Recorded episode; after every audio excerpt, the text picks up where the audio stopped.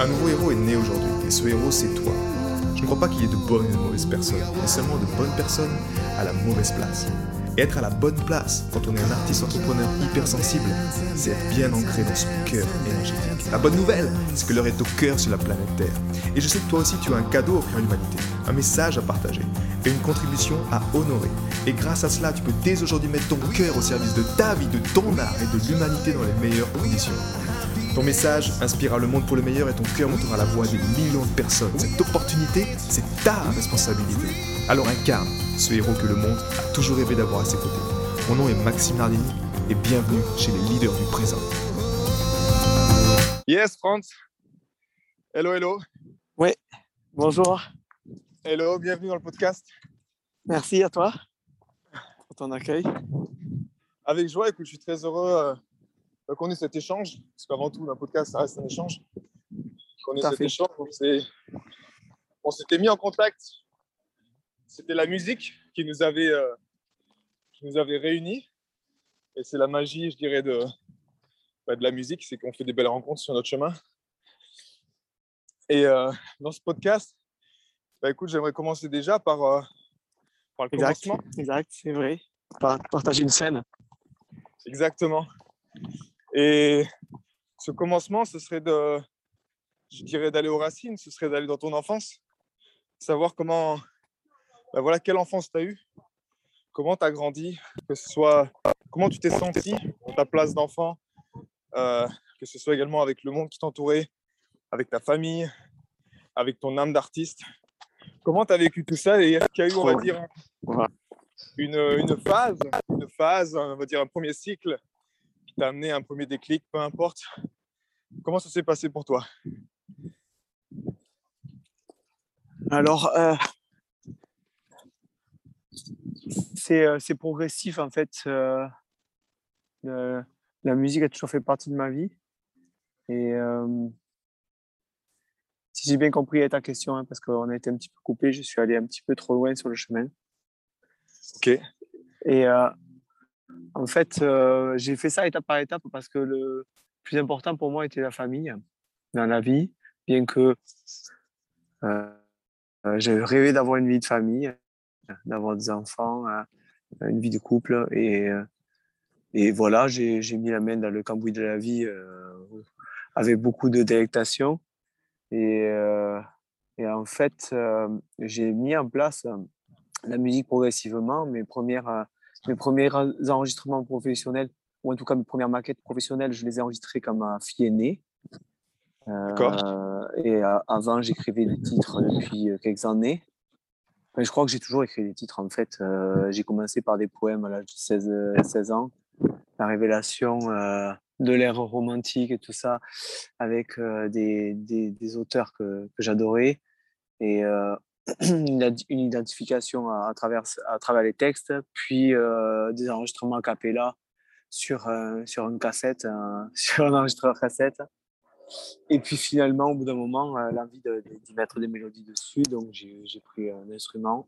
Mais j'étais vraiment dans l'idée d'écrire des chansons et pas d'être un musicien accompli. Donc voilà, quoi, tout en autodidacte. Et, du coup, il m'a fallu quand même quelques années. Je crois que je devais avoir 26 ans quand ma, fille est née. Et euh, à partir de là, j'ai commencé à, enregistrer des maquettes, à aller en studio, à me payer, euh, à faire le pas. Et c'était des.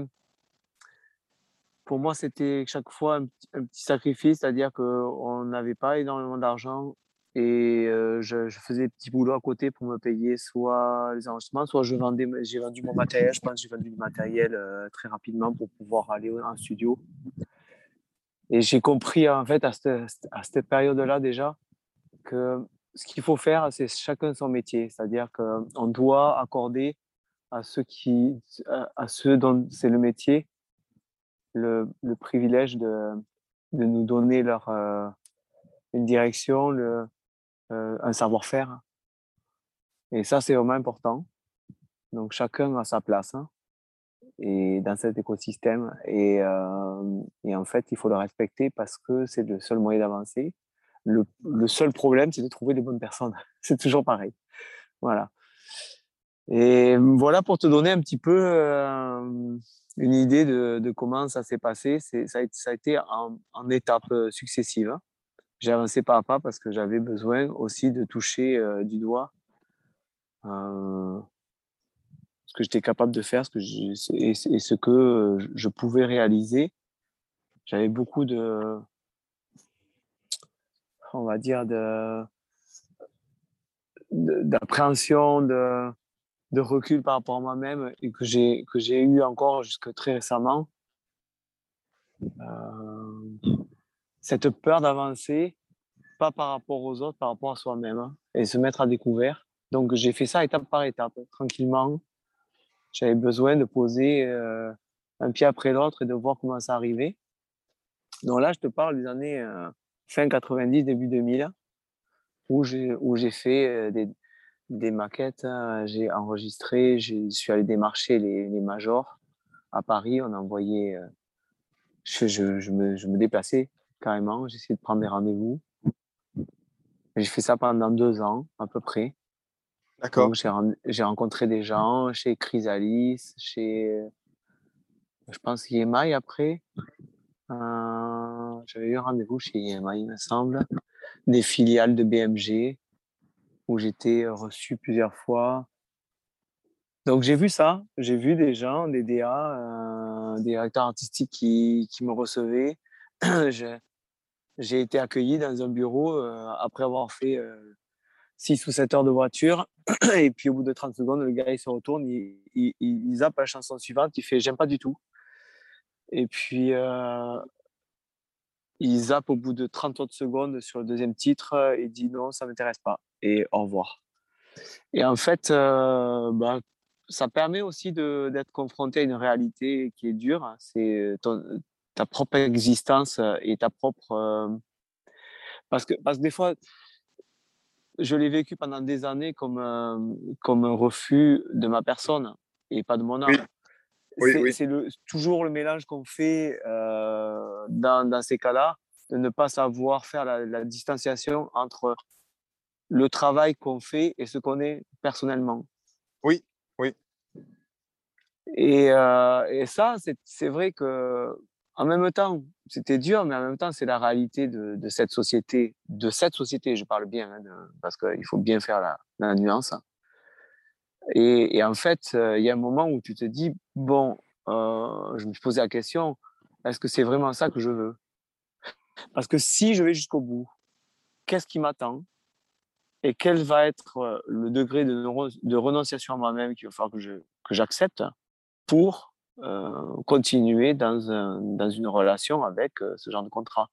Parce que les contrats qui sont euh, proposés par les majors sont des contrats où on entend tout au long de nos vies de musiciens d'autres personnes dire ah j'ai un copain il a signé il a dû revoir un paquet de choses il a dû accepter et en fait accepter quoi?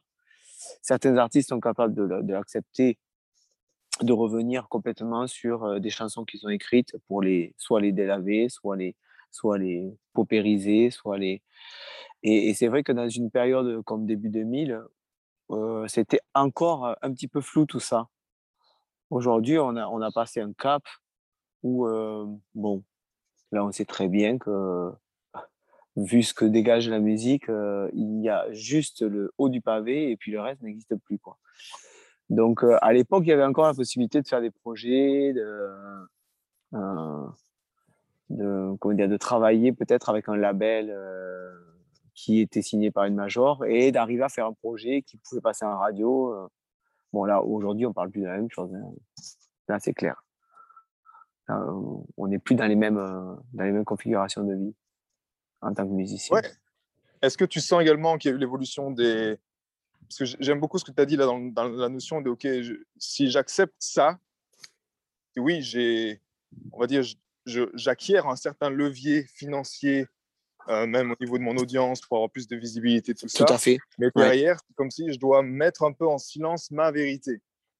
Tout à fait. Mes chansons, mes chansons doivent. Alors, après, effectivement, c'est. Comment dire C'est le. C'est ce qu'on ce qu'on a entendu souvent. Tu vois, même euh, Prince, avec son, avec son, son tatouage slave, esclave sur la, sur la joue, tu sais, à l'époque, qui disait qu'il voilà, il, disait ça, qu'il était esclave de, de, quelque chose qui était plus grand que lui, mais qu'il n'avait pas contrôle dessus, parce qu'il avait signé ce, ce, pacte avec lui.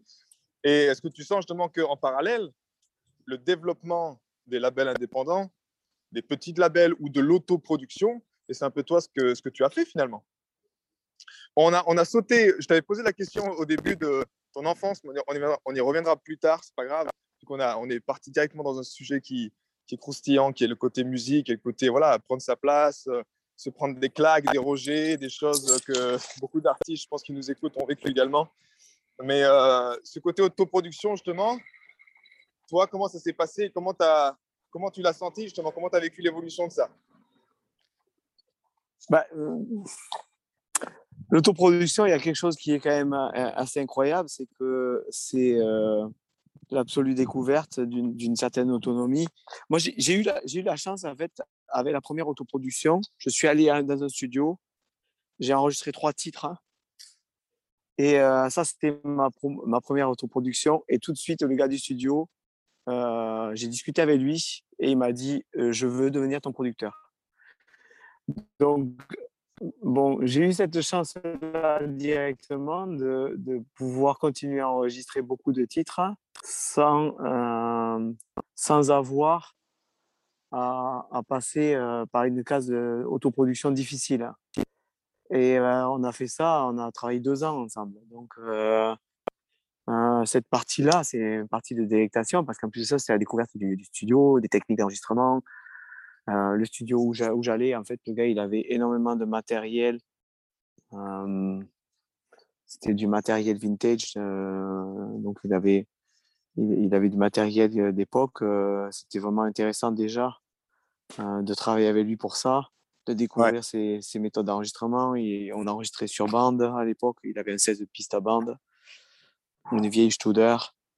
Là, tu parles de. Tu as enregistré l'album de French House avec lui, c'est ça? Non, non, ça c'est ça c'est moi je te parle de la première période euh, d'écriture euh, quand j'écrivais en français. D'accord, ok. Et c'est ma toute première période en fait euh, d'écriture pendant laquelle j'ai fait mes armes en tant que songwriter.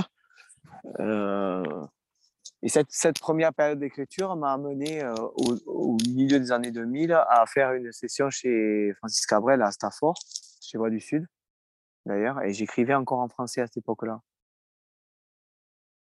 Euh, voilà, pour te, te remettre, euh, c'est la première période, c'est une première décennie de travail où j'ai vraiment, euh, ben, dès que j'ai dès que j'ai eu dès que j'ai eu des, des, chansons sous la main, quoi, j'ai démarché directement les maisons de disques.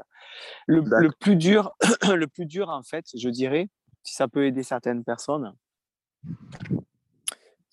c'est que moi je suis arrivé, je, suis arrivé chez Chrysalis, il y avait un gars euh, qui s'appelait, euh, je me souviens plus de son nom. Euh, je suis resté une heure dans son bureau. Le gars, il me dit, mais cette chanson, elle est fantastique. Il me dit, si vous, si vous m'envoyez une autre chanson du même niveau, bah, en fait, je vous paye des, des, des, sessions d'enregistrement à, Paris et puis on voit que. Donc, c'est un début de discussion très sérieuse. Seulement, j'avais, j'avais pas de, titre assez fort derrière et j'avais rien écrit. Et, donc, c'est ça. En fait, euh, quand, on, travaille des titres et qu'on sait qu'on a un titre qui est quand même pas trop mal, il faut savoir prendre le temps de travailler euh, la suite avant de, commencer à penser à démarcher ou euh, partir. On peut en reparler plus tard du démarchage parce que c'est vraiment important. Ça fait partie de notre travail aussi en tant que musicien. Euh, de savoir euh, placer des titres, de savoir aller euh, demander, discuter.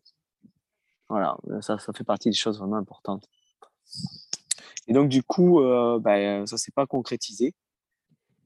Et c'est pour ça qu'en fait, j'ai beaucoup enregistré à cette époque-là, parce que je savais que j'avais déjà quelque chose entre les doigts quand j'écrivais, que j'avais une, une, petite patte et que ça plaisait déjà à mon producteur, puisqu'il au gars du studio, puisqu'il voulait me produire. Et, et, donc, euh, ouais, c'était encourageant. Euh, après, dans cette première période, bien sûr, euh, il y a toujours les amis qui sont là, qui disent c'est super. Faut, c'est vraiment apprendre avec des pincettes, tout ça. Il hein. faut toujours se faire attraction de, du, du, du, monde le, qui nous entoure, c'est-à-dire nos amis, la famille, ils sont toujours, toujours bienveillants. Et les gens qui sont moins bienveillants et qui sont, euh, qui sont plutôt terre à terre, c'est ceux de l'extérieur qui ne nous connaissent pas. C'est peut-être eux qu'il faudrait euh, aller voir directement. Hmm. Et dans cette évolution-là, justement, quand tu étais en français, parce que moi j'ai oui. souvenir, on s'est rencontrés sur justement The French House, qui, était, qui est un album en anglais. Et qu'est-ce qui t'a amené justement à, faire le switch en fait? Et toute ma vie, j'ai écouté que deux références françaises dans, dans, ma discothèque. Euh, c'est très marginal. J'ai écouté du français, bien sûr, à la radio. Donc, j'ai la culture française. Je connais la musique des années 80 puisque je je suis né dedans. Donc, j'ai eu tous les bons titres et, tous les mauvais titres en tête. Euh, et en fait, euh, il y a un moment où j'étais un petit peu pris entre deux feux, c'est-à-dire j'avais une inspiration et dès que j'écrivais, j'écrivais en anglais, mais c'était plus une inspiration que qu'une qu'une capacité. C'est d'ailleurs pour ça que j'ai appelé mon premier, premier album, le tout premier, The French House, parce que j'avais encore cette, cette retenue en moi-même de dire, bon voilà, je chante en français, en anglais, mais je suis français. Donc, euh, c'était juste pour identifier. Vous voyez, je suis français. Hein. Je, la maison française, c'est moi.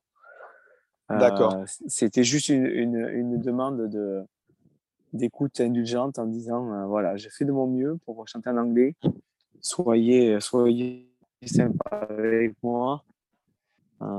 J'essaie d'atteindre un idéal. Et cet idéal, c'est cette langue anglaise que j'adore. Lorsque j'avais 11 ans, ma tante est, est venue, euh, revenue d'Irlande. Avec, des, avec des Irlandais, ils sont restés une semaine et je suis tombé vraiment amoureux de cette langue. Cette époque-là, euh, ça a été vraiment, je pense, une époque charnière pour euh, ma connexion avec la langue anglaise. Et après, bon, je suis parti aux États-Unis à l'âge de 17 ans pour faire un petit voyage. J'ai découvert le, le continent américain, la culture, et, voilà, bon, on avait l'idéal aussi, notre génération. On avait encore la, la queue du rêve américain qui mmh. traînait dans notre société. oui, milieu 80, début 90, on avait encore cette queue du, du rêve américain qui, qui, était bien, bien prenante parce qu'en fait, je veux dire, la vie aux États-Unis était encore très, très, très peu onéreuse. C'était vraiment encore le rêve. On pouvait encore possiblement se rendre aux États-Unis et, trouver une carte verte, avoir des, facilités. Et c'est vrai que bah, je n'ai pas échappé à, ça. Hein. Hein. Je n'ai pas échappé non plus au rêve américain dans le sens où, dans, quand j'étais tout petit, il y avait, ma mère m'avait offert un disque Titier Grominet aux États-Unis. J'étais bercé par ça, en fait. Voilà. On a été bercé, notre génération, par, par les États-Unis. Et c'est vrai que y être allé, c'est quand même une terre incroyable avec un esprit de liberté qu'on on, ressent rarement ailleurs. Ouais. Et, et, et c'est vrai qu'il y a une énergie directe là-bas. Donc voilà, bon, tout ça fait que j'avais la tête avec la langue anglaise et, et que je, je, lisais des magazines en anglais. je fais mes lectures spirituelles en anglais. L'anglais, c'est une langue qui me touche, hein, donc, parce que j'aime la simplicité de, de, de, paroles. On va dire des choses très très simples, mais c'est beau.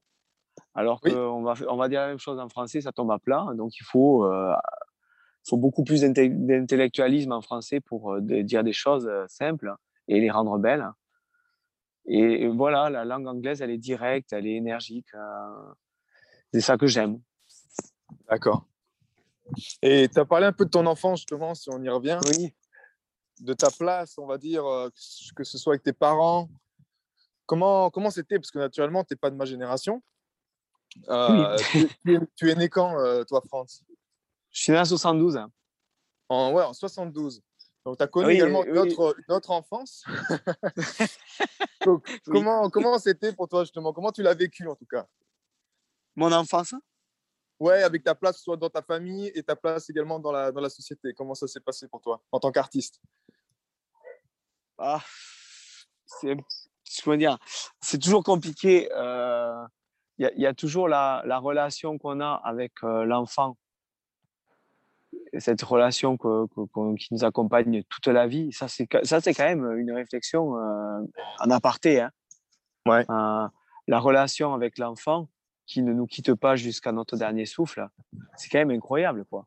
Que cette période de vie, en fait, nous accompagne tout au long de nos décennies et qu'on la redécoupe de manière différente et, et, et, qu'en fait, euh, suivant la manière dont on le traite et, suivant ce qu'on a vécu aussi, hein, parce qu'on n'est pas égaux là aussi, euh, on, a, on, a un parcours de vie plus ou moins différent. Euh, moi, moi, gamin, en fait, j'ai eu la chance de, naître dans une famille où on n'avait pas de, de, de problèmes financiers. Donc, ce qui veut dire qu'en fait, euh, mon père, il se débrouillait bien, il avait une bonne, euh, une, une bonne, euh, une bonne paye. Hein. Donc, on allait en vacances au ski, alors que j'avais des copains qui, qui jamais auraient pu se payer ça. Ils se payaient ça une journée, et puis voilà. Nous, on allait au ski, voilà, tout simplement, et on se pose pas de questions. mon père, mon père adorait ça, et, et moi aussi. donc, financièrement, ça allait. Après, il n'était jamais là, puisqu'il travaillait euh, forcément pour avoir euh, cette, aisance. Et c'est ce que j'ai retenu de mon enfance aussi. Euh, bon, j'étais super libre parce que ma mère n'était pas sur mon dos, donc en fait, j'étais, comme je suis un rêveur, bah, je sortais dans le jardin, on avait un grand jardin, donc je faisais ma vie, j'avais ma cabane, j'avais mes copains, et, et en fait, il y avait, il y avait une certaine insouciance Mmh. Qui accompagnait l'enfance, une insouciance de. On, on allait se, l'été, l'été c'était c'était la, la baraka. On, on, partait dans, dans, les champs à côté et puis on, on, revenait à la nuit tombée ou la, oui à la nuit tombée. Donc on partait et on avait des, des, de vraies aventures. Pour un enfant, c'est une vraie aventure. Mmh on vivait, on, vivait un autre paradigme. Il n'y avait pas de pression, il n'y avait pas de, il y avait pas de portable, il y avait, il y avait aucun, euh, aucune attache quand on partait. Euh, je me faisais, combien de fois je me suis fait engueuler quoi. C'était, c'était la, c'était la guerre à la maison. Moi je partais, je, je, partais puis je revenais 4-5 euh, heures après, tu vois. c'est où c'est que t'étais quoi? eh ben, la vie, quoi. Euh, la vie. J'ai croisé voilà. une hirondelle qui m'a montré le nord, euh, je suis allé explorer un peu. voilà.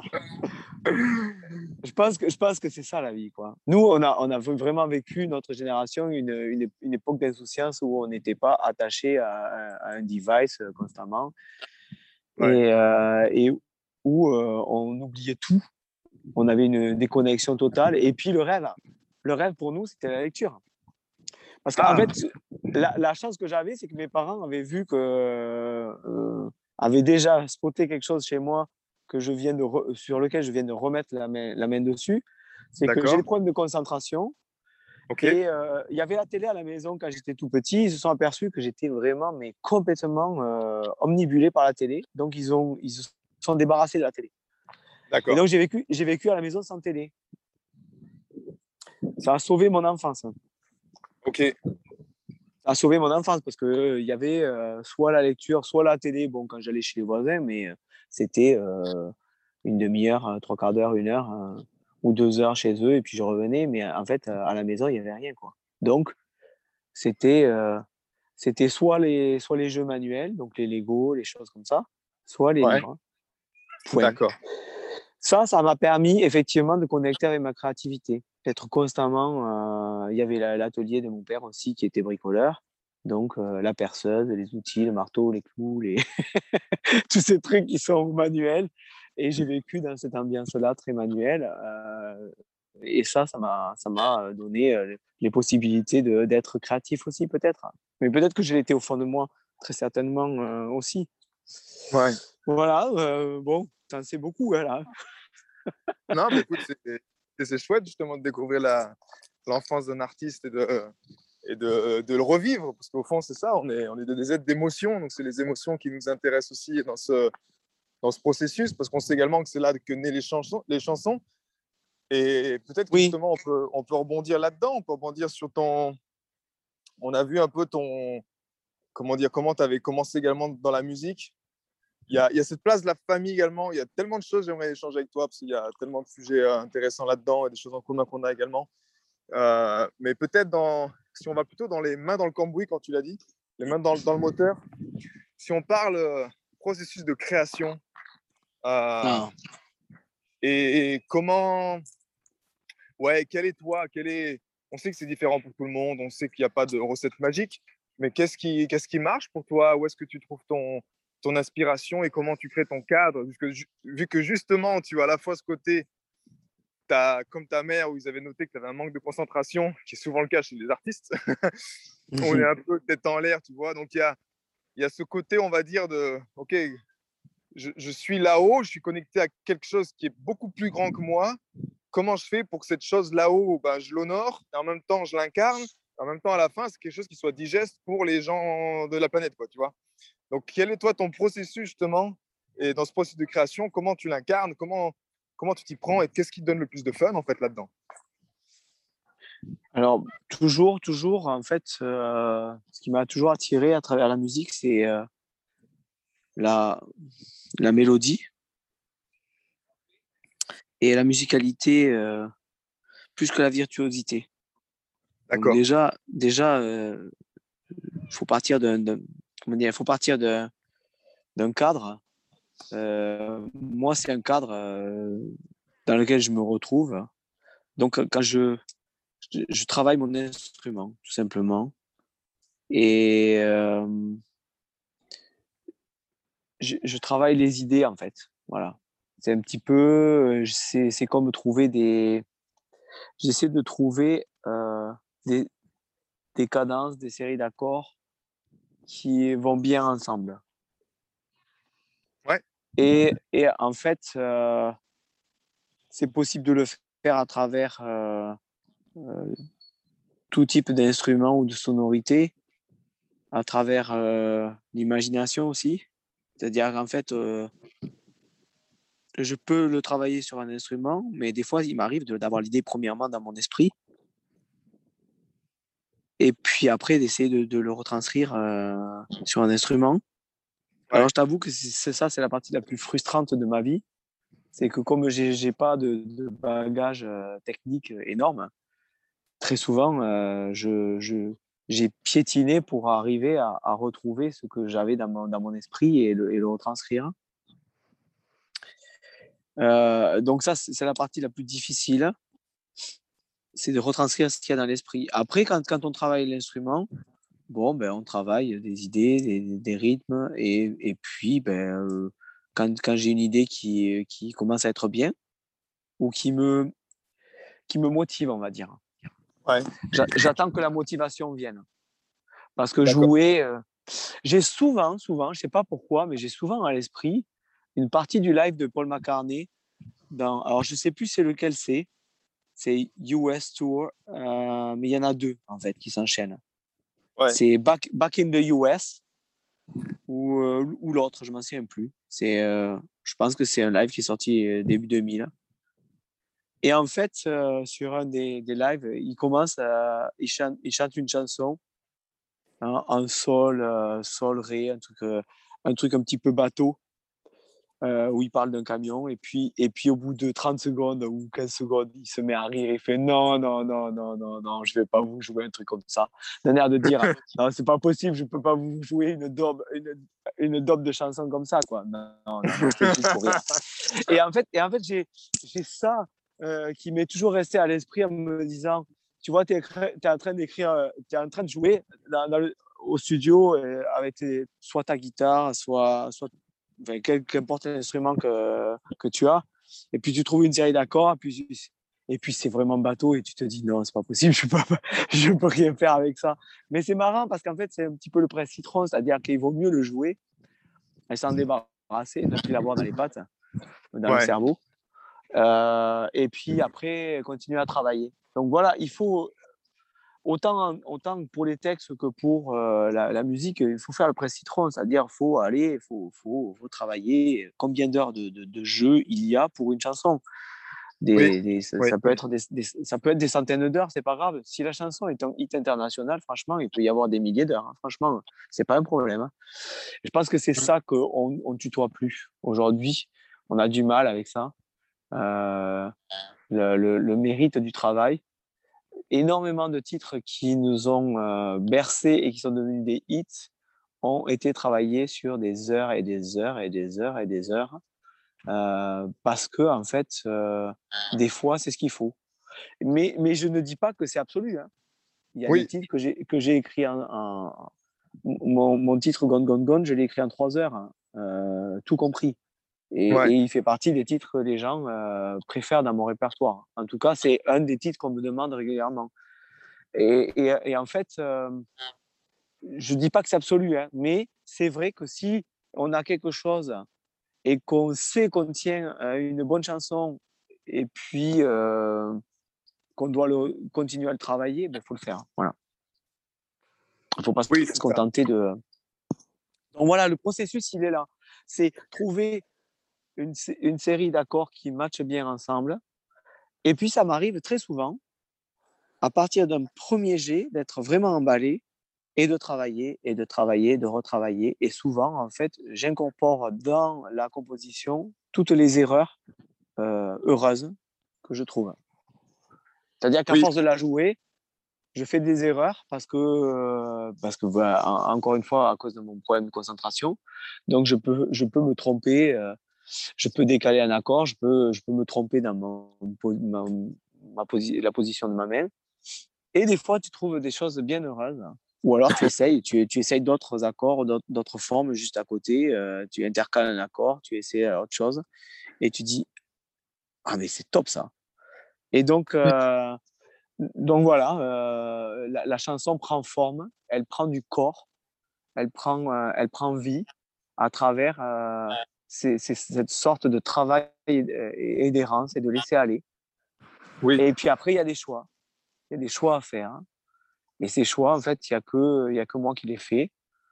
Euh, exactement, je suis le seul à décider si, si ça me va ou si ça ne me va pas.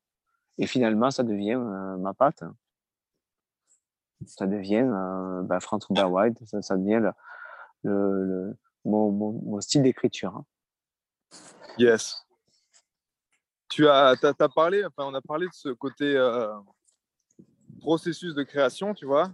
Mais également, pour faire ce processus de création, on a besoin de, je dirais, d'un élan de création, comme une, un élan d'inspiration, quelque chose qui te dit euh, ah tiens là je me sens inspiré de faire. Et autant il y a des personnes, c'est, euh, je sais pas, peut-être des grands artistes. Et je pense que c'est peut-être le, c'est peut-être pas le challenge, c'est peut-être juste quelque chose de naturel. Mais en tout cas pour toi, comment est-ce que tu surfes sur ta vague d'inspiration, si j'ose dire?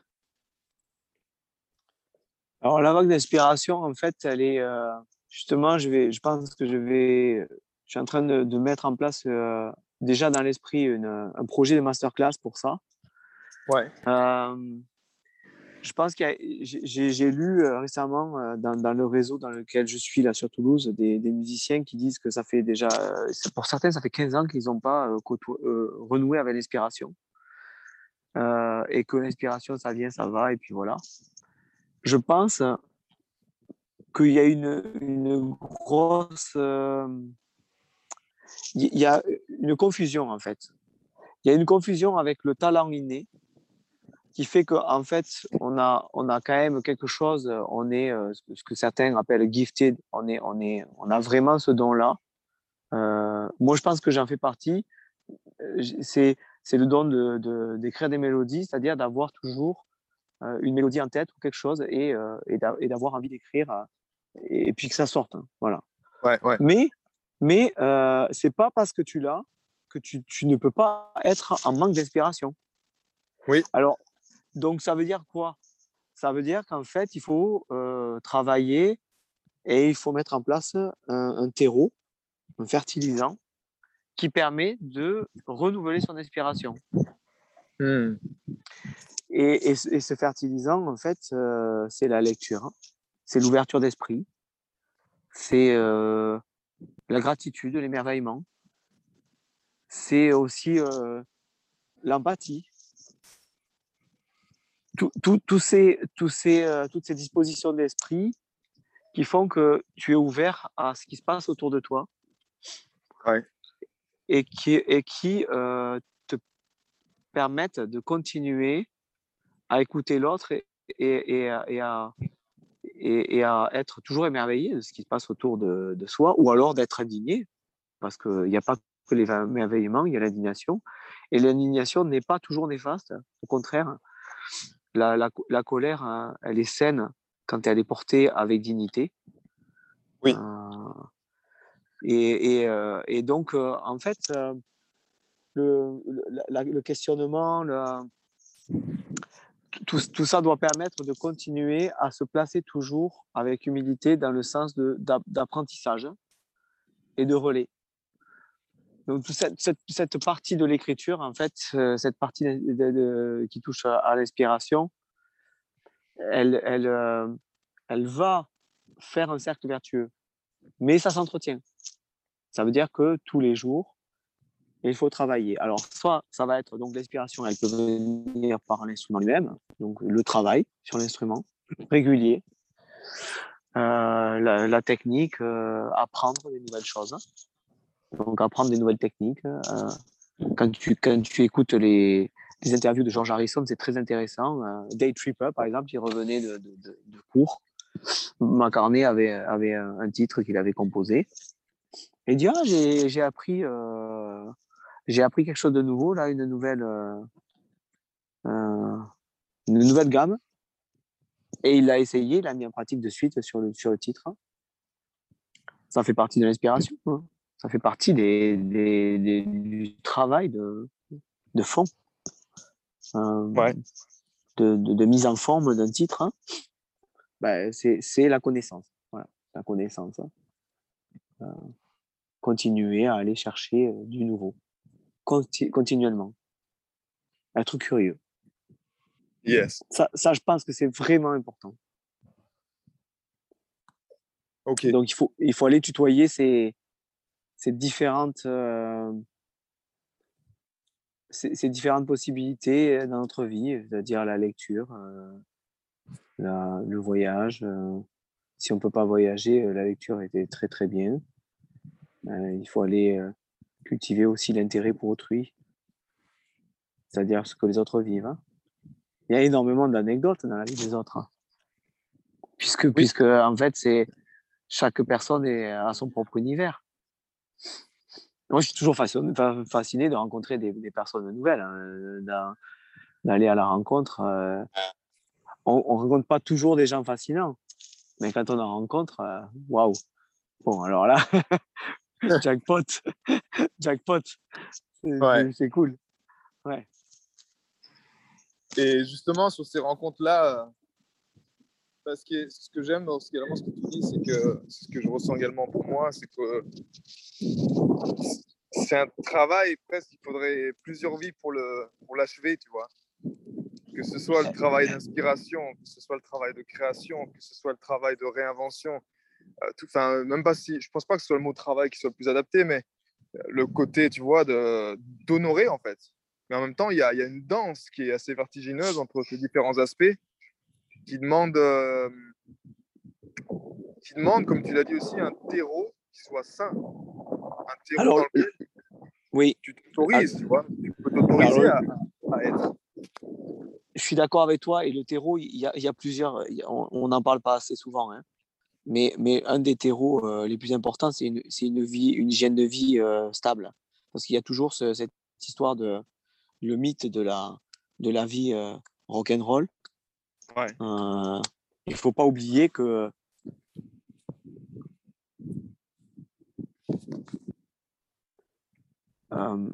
une, une, vie qui n'a une personne qui n'a pas une hygiène de vie va très rapidement avoir des, des, des manquements euh, hormonaux. Euh, je n'utilise pas les bons mots, hein, je suis désolé. Mais en fait, il, va y avoir une, une, décadence euh, obligatoire avec le temps qui va entraîner beaucoup de problèmes. Et ces problèmes, en fait, ils, sont, euh, ils peuvent être conflictuels avec les gens autour. Euh, ça, peut être des conflits permanents avec nos proches. ça peut être une instabilité d'humeur. Ça peut être beaucoup de choses qui font qu'en fait, ça va être plutôt des barrières à notre talent qu'autre chose. Donc il y a un moment où quand on a un talent, il faut savoir l'entretenir et la santé en fait partie. On est obligé d'être bien dans sa tête pour avancer. Tu l'as vécu toi ça justement ou pas? Oui, j'ai vécu en fait, euh, j'ai vécu euh, des périodes de vie où j'ai été malade, où c'était impossible d'avancer. Quand tu m'as rencontré, j'étais dans une période euh, où je sortais d'une pré-maladie de Crohn ou quelque chose comme ça euh, de, très très difficile et euh, l'intestin, euh, le deuxième cerveau. Souvent, il y a plus de neurones dans les intestins que dans le cerveau. Et c'est vrai que c'est une période de vie très difficile quand les, intestins sont, sont. Donc, il faut du temps pour remettre tout ça en place. Et tout devient flou. Et c'est vrai que l'hygiène de vie, moi, je, dirais que c'est vraiment très important. Ça, ça, ça, ça, fait vraiment beaucoup. Ça ne veut pas dire que ça fait tout, hein. attention. Hein. Je dis ça aide, voilà. Ça aide. Il y a ça. Euh, Mais quand tu dis, attends, juste quand tu dis maladie de Crohn, quand tu dis euh, problème d'intestin, parce que je vois beaucoup d'artistes, et pas le premier également, qui, qui, avec lesquels on, on, a ces problèmes en commun, je dirais. Ce côté, ce côté ventre, ce côté Émotionnel, ouais. Émotionnel, euh, qui ça entrave la digestion, certains aliments qu'on peut plus, en tout cas, que ça a un impact. Ouais. ça a un impact sur notre humeur, sur notre, notre, notre bien-être intérieur. Toi, tu, c'est quelque chose que tu as pu, as pu identifier la cause? C'est quelque chose quand tu étais jeune, que tu as abusé? Oui, c'était quoi Totalement. Totalement. J'ai fait une, euh, une psychothérapie Et, euh, et en fait, c'est une histoire de famille. Hein. Donc, en fait, euh, euh, je ne suis pas allé au très fond de l'histoire de famille, mais je sais ce qui a déclenché. Et j'ai pu toucher du doigt, en fait, d'où venait le problème. D'accord. Donc, bon, après, quand tu as une dégradation de l'intestin, il faut des années, des années, des décennies pour le, pour, les, pour le réparer totalement. Mais on peut le réparer contrairement à d'autres organes comme euh, le cœur, euh, les poumons, euh, le cerveau. Donc voilà, si, tu es, si tu prends des, substances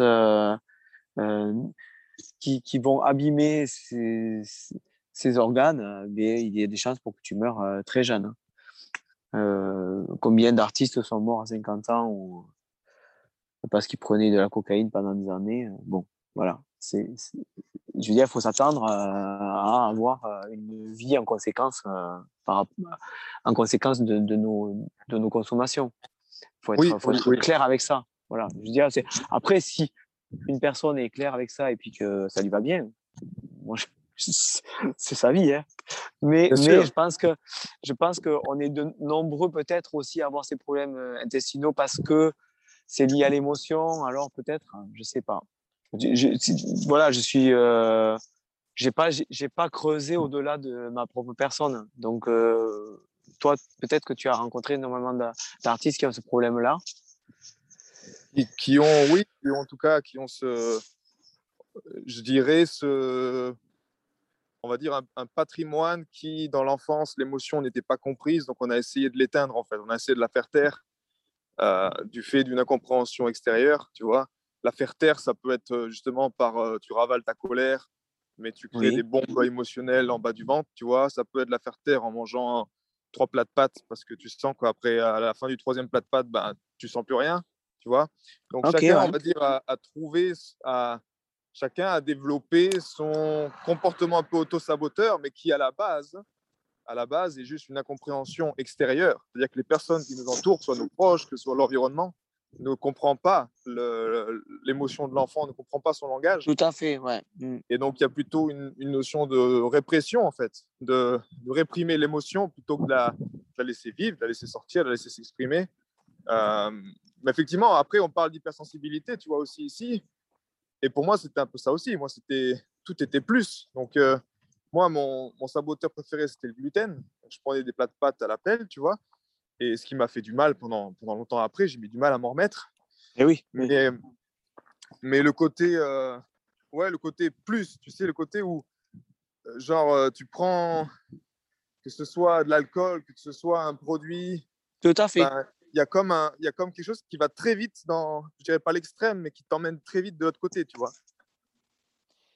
C'est marrant que tu me, tu me parles de ça euh, et qu'on en parle euh, aujourd'hui parce que justement, je suis en, en, pleine promotion de mon titre de World Piano euh, depuis le, 27 août. Et en fait, The World Piano, elle il, aborde exactement ce thème. En fait, en tout cas, j'ai choisi cet angle d'attaque pour le titre parce que de, pour faire brièvement un retour sur cette histoire.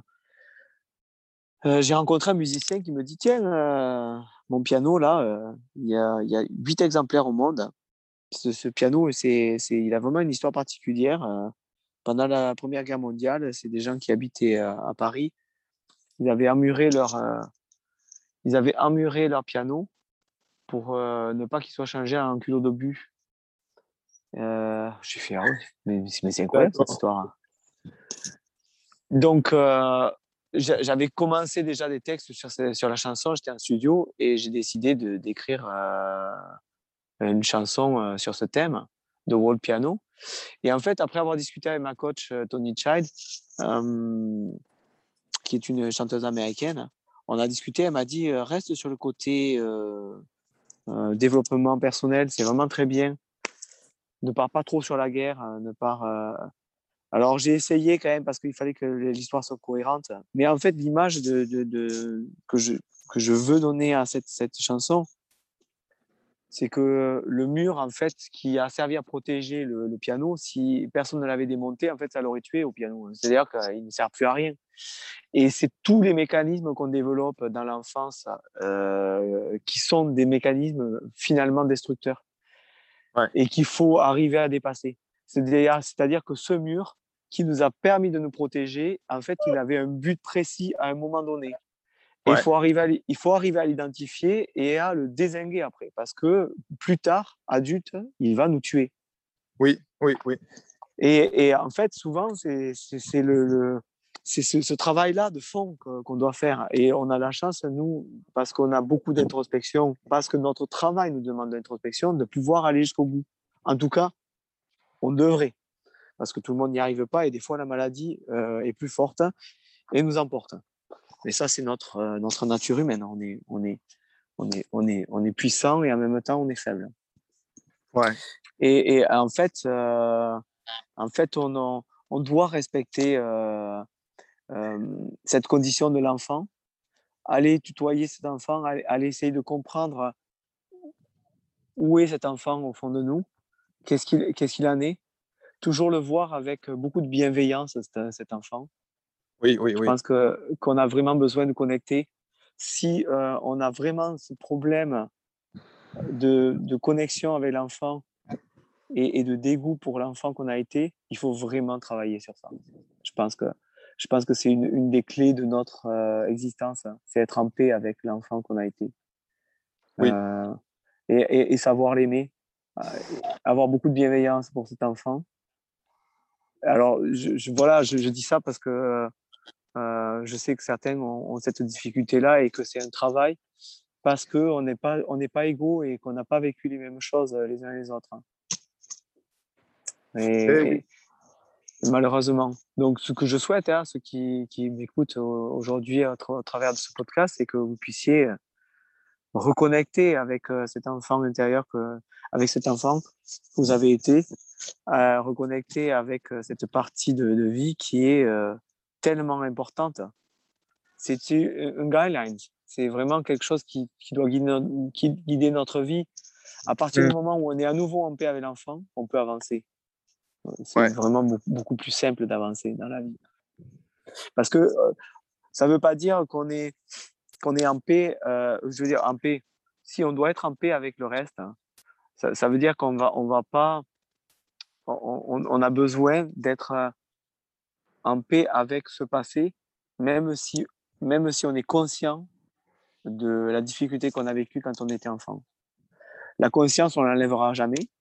Et il faut être conscient, il faut être même euh, peut-être euh, très très pointu sur notre conscience de, du, mal qui a été perpétré par nos parents, par nos proches, mais être bienveillant et, savoir euh, entourer d'amour cet enfant qui en a manqué ou, et cet adulte forcément qui en manque aujourd'hui.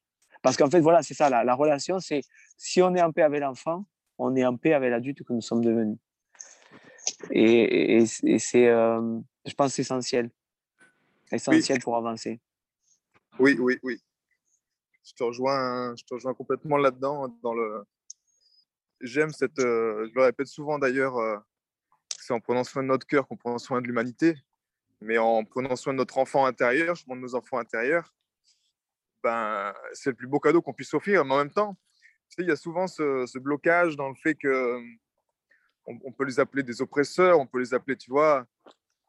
Y a, quand on est artiste, on peut, on peut vivre beaucoup d'injustices, on peut vivre beaucoup de choses qui sont où on se sent justement un peu rejeté, on se sent en décalage avec le quotidien que qu'on soit également hypersensible, certains développent leur hypersensibilité et peut-être qu'ils sont pas ils sont pas artistes, tu vois, mais ils ont cette sensibilité là qui est présente en eux.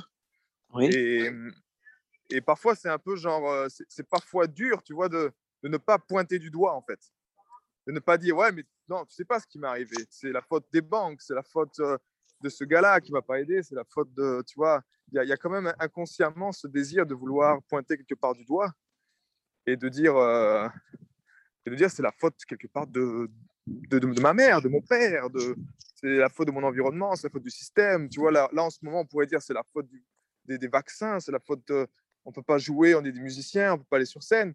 Donc il y a quand même ce, cette, euh, ce désir de se déresponsabiliser, tu vois, euh, est-ce que toi, tu as, vécu ce genre d'expérience dans ta vie, à savoir te dire, OK, je me, je me déresponsabilise, qu'est-ce que ça t'a coûté? Et à l'opposé, des moments où tu t'es dit, non, ça, basta, stop, je prends ma responsabilité, je fais mon job. Et qu'est-ce que ça t'a apporté, justement? Alors, jusqu'à jusqu'à ce que je découvre euh, Martin Gray, je peux dire que j'étais dans une sorte de, de pseudo-phase euh, adulte. J'ai commencé à lire au nom de tous les miens et ça m'a fait un choc dans ma vie.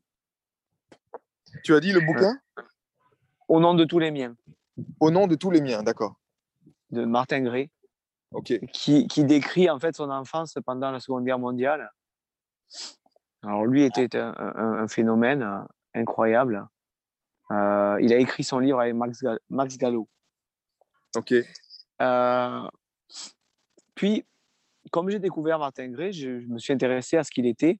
Bon, ben, déjà, à travers le livre, on comprend qu'il était, c'était un homme phénoménal, euh, avec beaucoup de résurgence dans la vie, alors qu'il a vécu tellement de choses terribles. Il a vu son père se faire euh, tuer euh, devant ses yeux par les Allemands dans le ghetto de Varsovie, avec d'autres résistants. il, a, il a amené ses, ses, ses frères et ses deux petits frères à, Auschwitz euh, en train, sachant euh, ce, qui allait, qui allait leur arriver 30 minutes après leur arrivée. Euh, il, avait une chose incroyable, ce type. il s'est évadé chaque fois, et ça aussi, c'est un truc incroyable en soi. Mais il a écrit un livre qui s'appelle Vivre debout. Et dans ce livre, il dit quelque chose de vraiment très, très intéressant. On ne peut pas avancer avec un boulet au pied. Hmm. Et, et, la rancune, euh, la colère euh, mal placée est un boulet au pied. Tu ne peux pas avancer si tu ne sais pas pardonner aux gens qui t'ont fait du mal. Tu ne peux pas. C'est pas possible. Et, c'est Martin Gray qui le dit. Attention. Je veux dire, ça, ça prend tout son sens quand ça vient d'une personne comme ça. Euh, tu ne peux pas avancer avec ces sentiments. C'est pas possible. À partir du moment où j'ai vu ça et j'ai compris qu'en en fait, il avait totalement raison. Euh, j'ai décidé que je n'avais plus de temps et d'énergie à consacrer à ce genre de choses.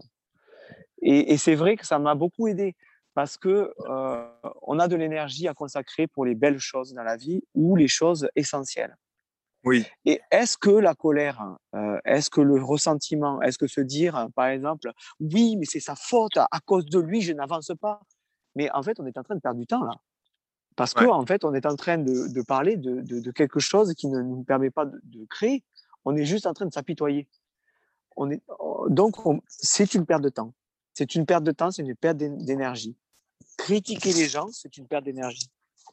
C'est- une fuite. hein. Hmm.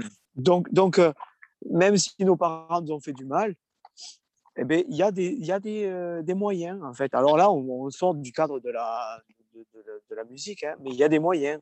Jacques Salomé est un des exemples fantastiques de, restitution. Il a mis en place des, moyens de restitution qui sont simples et efficaces. hein. Euh, il faut aller lire les livres de, Jacques Salomé. Jacques Salomé, c'est quand même euh, euh, la, euh, comment dire, il a développé des techniques, c'est l'amour en fait. C'est tout, tout est une restitution par l'amour. Euh, Mm. Une restitution, en fait, ça veut dire qu'il faut prendre quand même acte de ce qui s'est passé et avoir le courage d'aller voir la personne ou de lui écrire pour lui dire voilà, tu m'as fait du mal, je te restitue ton mal. Voilà. Et il y a une Ouais. méthodologie que Jacques Salomé utilise qui est superbe. Et ça, ça peut permettre d'avancer. Si Hmm. si on a vraiment des, des- des problèmes pour avancer dans la vie et qu'on n'arrive pas à mettre en place des projets, ça, moi, je, vraiment, je, je, je- je peux dire que ça marche hein, de manière efficace. C'est savoir se débarrasser de ses poids pour se consacrer au quotidien de ce qui est important. Parce que, Hmm. voilà, pourquoi c'est important?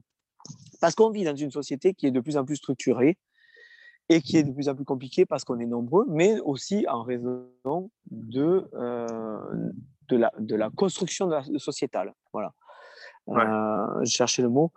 C'est, notre construction sociétale est compliquée, elle est complexe, hein, et elle demande qu'on soit à 100% actif, conscient et, et, et- et disposé à, à- à y faire face. Donc, si on a tout ça derrière, ben, on ne peut pas avancer. Moi, ça m'a pourri. euh, tu vas dire, euh, quand même, France, tu as, 48 ans aujourd'hui. tu as mis autant d'années pour arriver euh, là où tu en es professionnellement. Enfin, moi, j'estime hein, que j'en ai mis autant d'années. C'est parce que j'avais tous ces, tous ces poids à me débarrasser à, à travers les années et que j'arrivais pas, je, n'ai pas con- contacté tout ça de manière euh, immédiate. Et il faut Ouais, des ouais. années pour, euh, pour, pour traverser tout ça. Alors, euh, certaines personnes euh, ont, ont- ont- ont cer- ont certains problèmes que, que nous avons traversés, euh, toi et moi, physiques, émotionnels, et sont arrivés plus rapidement à, à des réussites.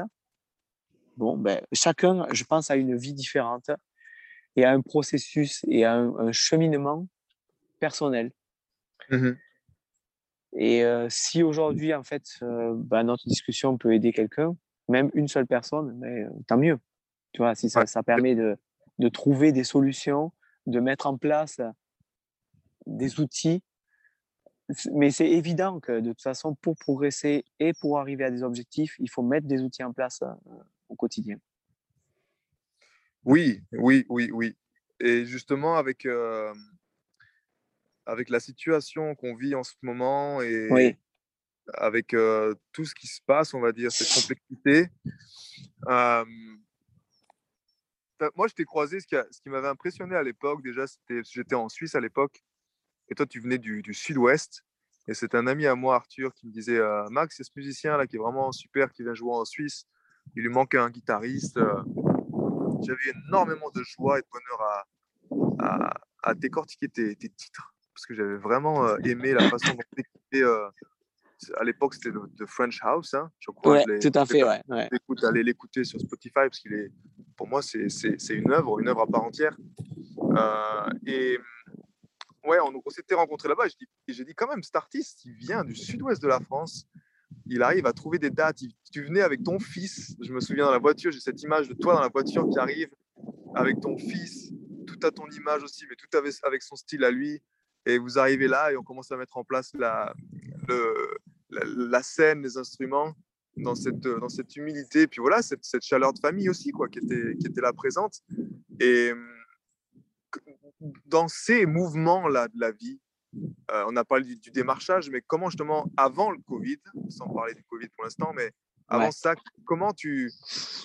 C'est quoi ton job pour justement le démarcher et aller trouver des dates jusqu'en Suisse? Parce qu'on sait que voilà, tu, es, tu, tu as le statut d'intermittent. En France, ça demande euh, certaines dates. Je ne sais pas combien c'est toi qui vas nous, nous, le dire, mais donc ça demande de, de, de bosser, je veux dire. Ce n'est pas, pas un travail de, euh, tu vois, de, de feignant dans ce sens-là. Donc, comment toi, ta, ta façon d'œuvrer activement là-dedans pour voir ta musique euh, Comment, voilà, quel était ton rythme et comment tu t'y prenais justement? Qu'est-ce qui marchait bien pour toi? Alors, j'ai jamais été à l'aise avec ça, je t'avoue. C'est vraiment euh, le, le, le, point, mon point que je considère comme le, point le plus faible que je suis en train de travailler actuellement. C'est autant la promotion que la, que la diffusion. Euh, en fait, il faut entretenir le réseau. Euh, le réseau est, tellement indispensable. Euh, on, ne, joue pas sans réseau. Euh, le, plus dur, en fait, c'est d'avoir, c'est de pouvoir s'adosser à un réseau. Dans, ma configuration musicale, mon réseau il est quasi inexistant en Europe, ou alors il faut monter dans le nord de l'Europe. Pourquoi? Parce que comme je fais de la folk, c'est du folk rock, il n'y a pas de festival folk rock, il n'y a pas de réseau de salles folk rock. Euh, c'est, je veux dire, on est un petit peu dans, au milieu de la pop. Euh, voilà. Donc, on, a un petit peu le cul entre deux chaises. Donc, ce qui fait qu'en fait, ça demande beaucoup d'opiniâtreté. Et euh, effectivement, au début, mon épouse, elle, elle, elle, a, elle, a, fait un petit peu de démarchage pour moi. Elle s'est cassé le nez. Elle a été totalement découragée.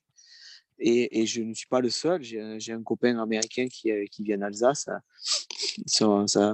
la, personne avec qui il vit, pareil, avait fait du démarchage pour lui. Et effectivement, euh, elle a abandonné au bout de un, deux ans, bien qu'elle avait des résultats, mais c'était vraiment très complexe. C'est très usant, en fait, de, mmh. trouver des dates, de démarcher. Je crois que c'est le métier le plus difficile de, euh, inclus dans nos métiers, tu vois? de trouver des dates, de démarcher parce qu'il y a la relation humaine, il y a, il y a le problème de la relation qu'on a avec soi-même, c'est-à-dire avec notre, euh, notre art. Et, et c'est ça qu'il faut arriver à, à, dissocier.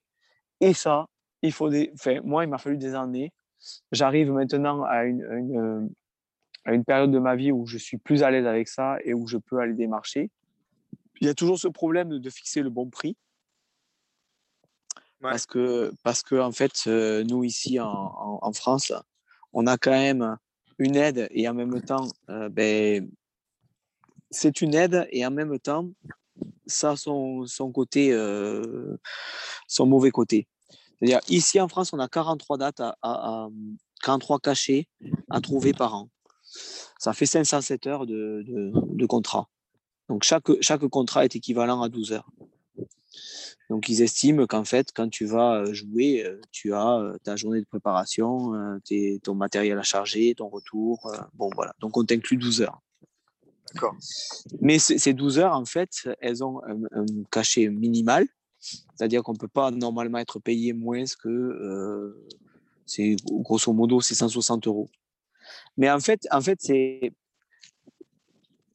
160 euros, moins les charges, parce qu'en France, euh, il y a les, charges qui sont 50% du salaire. Donc, en fait, il te reste en net 80 euros pour une soirée. Au minimal. Hein. Donc, mmh. on, parle du, on parle du SMIC. Vraiment, c'est le SMIC. Et après, les jours où tu ne travailles pas, bah, tu reçois une allocation, euh, une aide. Voilà, c'est une aide. On est, euh, on est chez Pôle emploi, donc on est considéré comme des chômeurs. C'est aussi ça qui est vraiment très, très c'est très très bien fait en France. On te fait bien comprendre que tu es sur, toujours sur la case euh, fragile. Mmh. Donc, euh, donc c'est le Pôle emploi qui s'en charge. Et euh, donc, en fait, chaque jour que je ne travaille pas, je, suis, je reçois une indemnisation pour mon jour non travaillé, qui est équivalent à la moitié d'une journée travaillée, grosso modo, en net. Voilà. D'accord. Donc, on reçoit une quarantaine d'euros par jour, ce, qui équivaut, ce qui équivaut à un, à un SMIC. Hein. Ouais, ouais.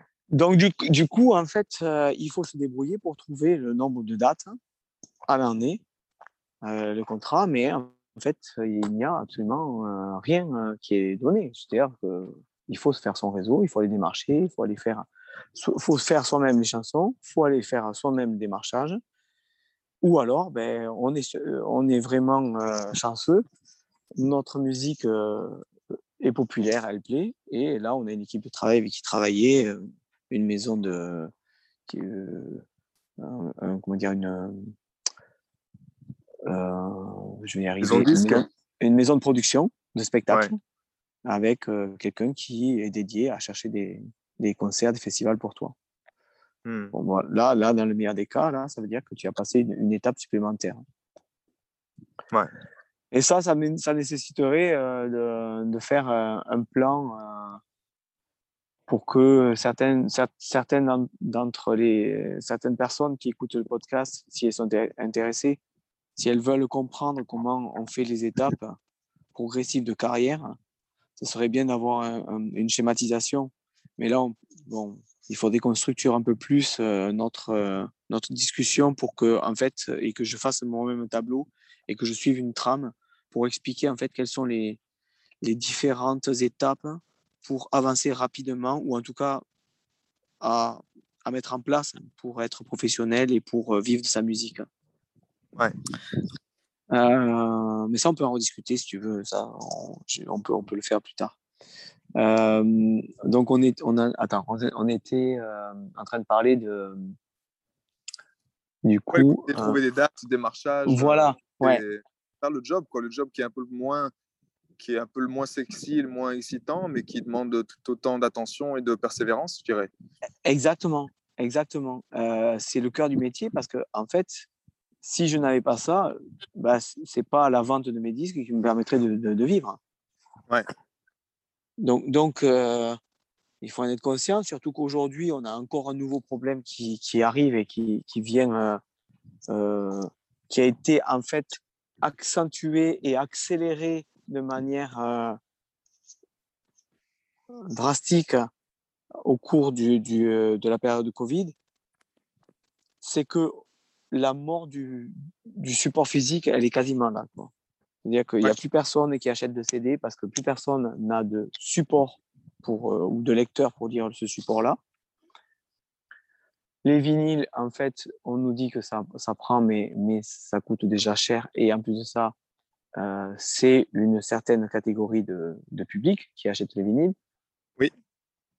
Donc, tu ne peux pas aller euh, par exemple, au bar du coin et espérer vendre un vinyle. ne hein. faut pas rêver. Hein. Oui, oui, et que pour les auditeurs, ce qu'ils savent aussi, c'est quand on est musicien, comme moi aussi à l'époque, ben, c'est que vendre des disques, ça nous, ça nous fait une bonne partie de notre, notre budget à l'année. Euh, ça fait bien, peut-être un. On peut atteindre des 40%. Hein. Je ne sais pas combien toi tu. Mais si oui, bah on bien. Euh en fait, en fait c'était. Alors, j'ai toujours fonctionné avec une, une, une caisse euh, merch qui incluait les CD. Et en fait, cette, cette caisse, euh, comme je suis un petit peu bordélique au niveau des, des comptes, cette caisse, en fait, elle servait de refuge pour réimprimer, pour tout le merch, pour le, matériel. Pour, donc, je ne sais pas ce que ça pouvait équivaloir, mais en tout cas, ça me permettait de continuer à enregistrer, à aller en studio et tout ça. Ouais, ok. Aujourd'hui, en fait, cette, cette, cette, partie économique, elle est remise en question totalement. Oui, oui, oui. oui. Et, et, c'est ça que remet, que, que qu'on, vit euh, au sortir du Covid. Non seulement une période où il est difficile de se produire, quoi qu'encore, il y a toujours des solutions, hein, euh, où il est difficile de se produire parce que, bon, en raison du pass euh, en France, et, et, et, je suppose que dans certains cantons de, de, Suisse, c'est le cas aussi, euh, et, en plus de ça, cette difficulté de joindre euh, le porte-monnaie du public et de recevoir son aide pour continuer la production. Donc, on se retrouve effectivement maintenant dans une, dans une situation qui va, euh, à mon avis, voir beaucoup de musiciens retourner à la case départ dans une période qu'il ne faut jamais considérer comme une, une période définitive. C'est-à-dire, on, vit vraiment une période transitoire. Et tant, que, tant que de nouveaux euh, modèles économiques ne sont pas remis, ou en tout cas ne sont pas pérennes, on ne va pas pouvoir avancer. Je, je ne sais pas, à, à, à, à, à la minute où je te parle, je ne sais pas quelle va être la fin de mon année. Je, je, ne sais pas. Je ne sais pas si je serai toujours musicien professionnel à la fin de l'année, euh, dans le sens où euh, on a, le, le, Pôle emploi nous a donné un rendez-vous au 31 décembre et que je n'ai plus d'indemnisation et que en fait on a eu on a eu des années tronquées et que on n'a pas la possibilité d'exercer de, notre métier. Donc on est, on est un petit peu poussé à la faute et je, suis, je pense que je ne suis pas le seul actuellement dans ce cas. Bon, euh, je t'avoue que je le vis plutôt sereinement parce que j'essaie de prendre les, les problèmes euh, un par un et que pour le moment, je travaille. Voilà, je travaille, je continue à travailler tous les jours comme si de rien n'était. Je suis sur mon, ma promotion de mon, de mon titre de One Piano je suis sur euh, un, un, examen de, de fin d'études. J'ai tous mes objectifs en cours. Et c'est vrai qu'il est important de rester actif dans, dans tous les domaines de l'activité euh, professionnelle, de manière à ne rien laisser de côté. Il faut jamais se dire euh, c'est foutu. Je vais je te donner un exemple. Bon, c'est comment dire, ça vaut ce que ça vaut. Tony Child, qui est ma, qui est ma coach euh, depuis que je l'ai rencontré en 2008, c'est une coach occasionnelle, c'est-à-dire de temps en temps, quand j'arrive à la voir, elle, elle, me, elle prend du temps pour moi et puis elle me donne une demi-heure de, de, de, son, de son temps pour me dire ce qu'elle pense de la situation, pour m'encourager, pour me dire fais ça, fais ça. Hmm. Tony Child, Tony Child est une, une, artiste qui a été signée chez AR dans les années 80 qui a travaillé avec l'équipe de Peter Gabriel. Elle a fait un duo avec Peter Gabriel. Elle a travaillé chez, elle a été signée chez Geffen. Elle a, elle est autoproduite depuis les années 2000. Elle a fait une maladie auto-immune. Elle a fait euh, un gros euh, recul, par rapport au showbiz à l'époque. Et puis elle est revenue dans les années 2000 avec un album qu'elle avait autoproduit. Et depuis, elle est autoproduite. Et euh, dans, les années, dans les années 2000, elle est à Hawaï je pense que c'est là. Et elle reçoit une lettre, foreclosure. Bah, c'est mise en demeure, en fait. Hein. Vous, vous, avez 30 jours pour jusqu'à la fin du mois pour payer vos, je crois que c'était 60 000 dollars, sinon on vous saisit la maison. Et là, tu es, devant une, un défi de la vie incroyable. Qu'est-ce qu'elle a fait? Alors, elle est bouddhiste. Elle a, elle a, elle a décidé de créer des statuettes de, de Bouddha et de les vendre à son réseau proche en leur expliquant j'ai besoin de temps. Alors, elle a fixé son prix. Hein. Je pense que chaque statuette devait valoir 500, euh, 500 dollars ou un truc comme ça. Et euh, elle a réussi à réunir la, la, somme avant la fin du mois. Et, et, et, en fait, euh, qu'est-ce qu'elle a fait? En fait, elle, elle est allée contacter son réseau et elle est allée chercher une solution qu'elle a inventée sur le moment pour trouver. Enfin, elle, elle, est allée chercher, euh, oui, euh, un moyen de trouver, euh, de solutionner son problème. Hmm. Et donc, dans chaque situation qu'on vit, notre résurgence devrait être de ne pas baisser les bras, mais de, de se dire, mais c'est quoi qui me reste comme option et quelles sont mes solutions? Ouais, ouais. Voilà. Donc, on est toujours capable, ou on devrait toujours être capable de faire ça, de se dire, mais j'ai quoi comme solution? Qu'est-ce que je peux mettre en œuvre? Et c'est là où, on revient en fait sur l'idée du réseau. Tout à l'heure, tu sais, quand tu me disais comment tu faisais pour venir en, en, Suisse, bon, ben, c'est le réseau. Hein. Euh, c'est le réseau, c'est la, la, sympathie que j'avais entretenue avec euh, Jonathan, que tu avais rencontré à ce, à ce moment-là, avec qui j'ai continué à travailler après. Euh, oui, mais c'est ça, qui est c'est ça qui est important pour moi, ce que tu dis, c'est que les, les êtres comme nous, en tout cas, ça a toujours été comme ça pour nous, les artistes.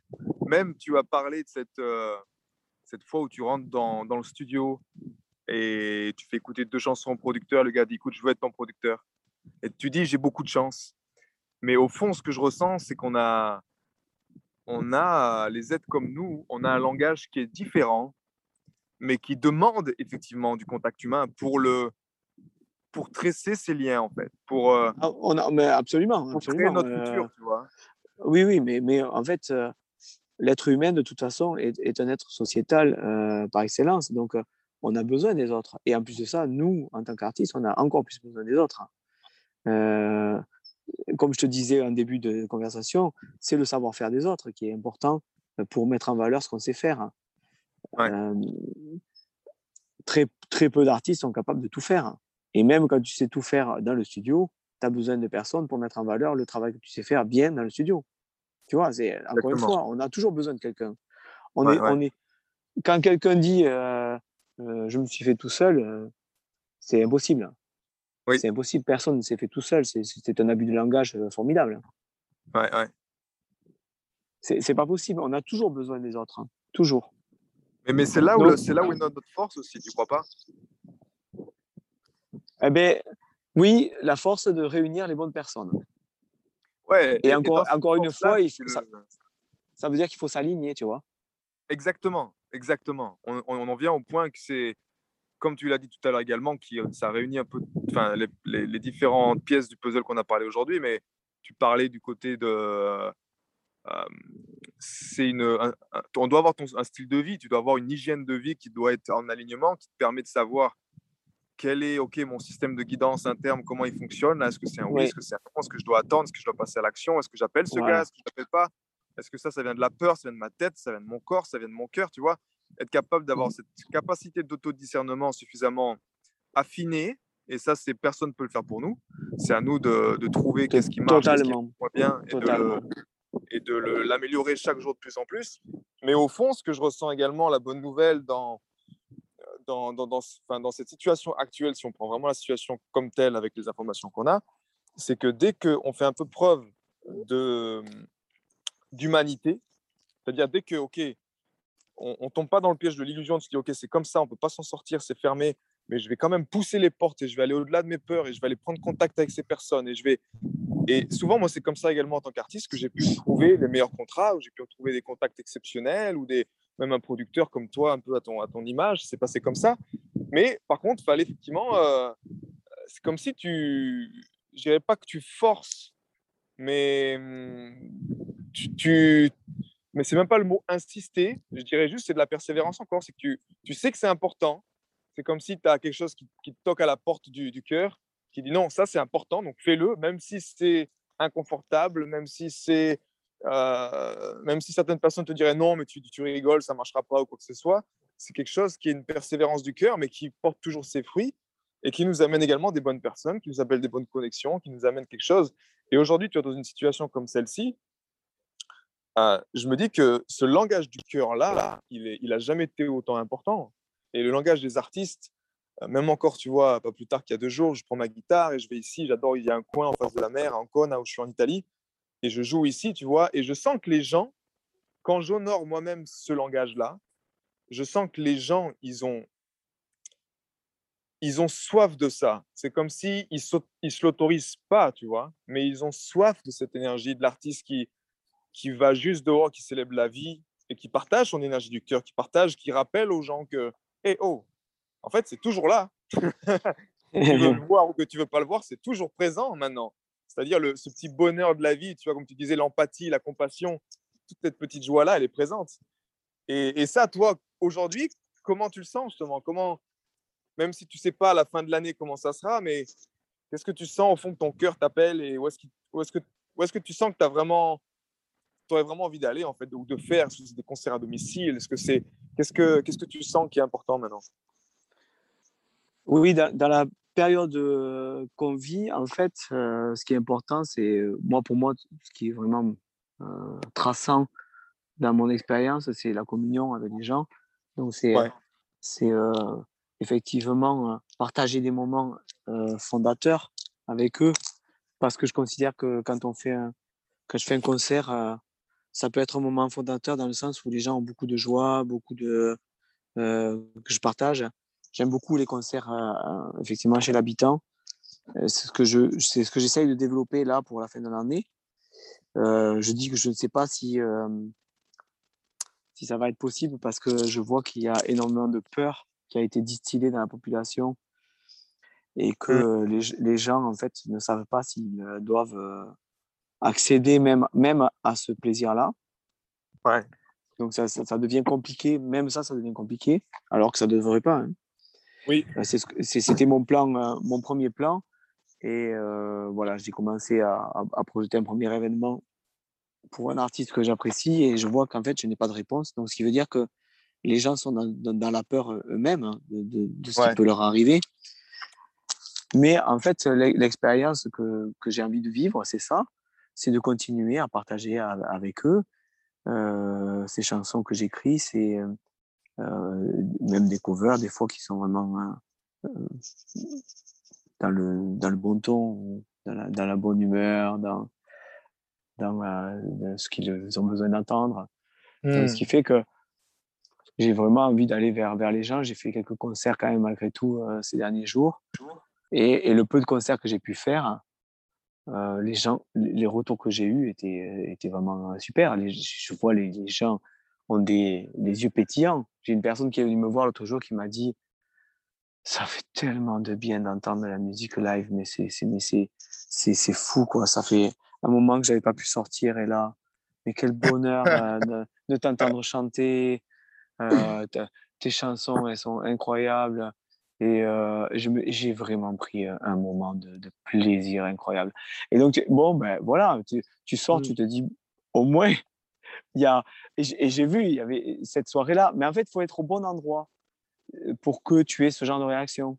Ce qui veut dire, encore une fois, que il faut pas sortir n'importe où. Il faut, il faut travailler. Il faut travailler. Ce...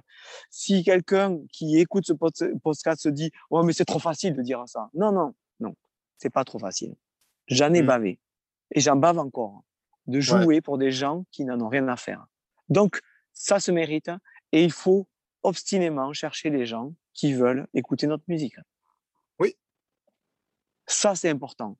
il ne faut pas se dire, ça, c'est impossible. Si, si, c'est possible. J'avais un ami, un ami euh, musicien avec qui je joue, euh, avec qui je partageais la scène. Il me fait tu sais quoi? Le public, ça s'éduque. J'adore ça. Mais, mais il a raison. En fait, euh, comment, euh, par exemple, Dire Straits, euh, Mark Knopfler, il a pu sortir à une époque où on n'écoutait que de la musique punk bah, Le gars, bon, il a eu de la chance qu'il y avait un public pour ça. Mais en même temps, il a fallu qu'il s'impose. Ils se sont fait jeter de tous les, de tous les concerts punk de l'époque où ils jouaient. Ouais, ouais. Et qu'est-ce que tu te dis? Tu te dis, euh, j'arrête, hein, j'arrête de jouer, euh, c'est pas, c'est pas, je suis pas à la bonne période. Ben oui, il n'était pas à la bonne période, mais quand même, il a percé. Oui. Voilà, ils ont fait, ils ont fait un trou euh, énorme parce qu'ils étaient les seuls à faire ce qu'ils faisaient. Mais il, a, il leur a fallu être opiniâtre. Il a eu une, une, chance énorme. Il a été programmé à la BBC. tout de suite, les gens ont répondu et tout ça. Bon, voilà, il y avait une possibilité à cette époque-là encore peut-être de, d'arriver à ce genre de choses. Euh, peut-être euh, lui était journaliste, donc il avait aussi euh, des atouts.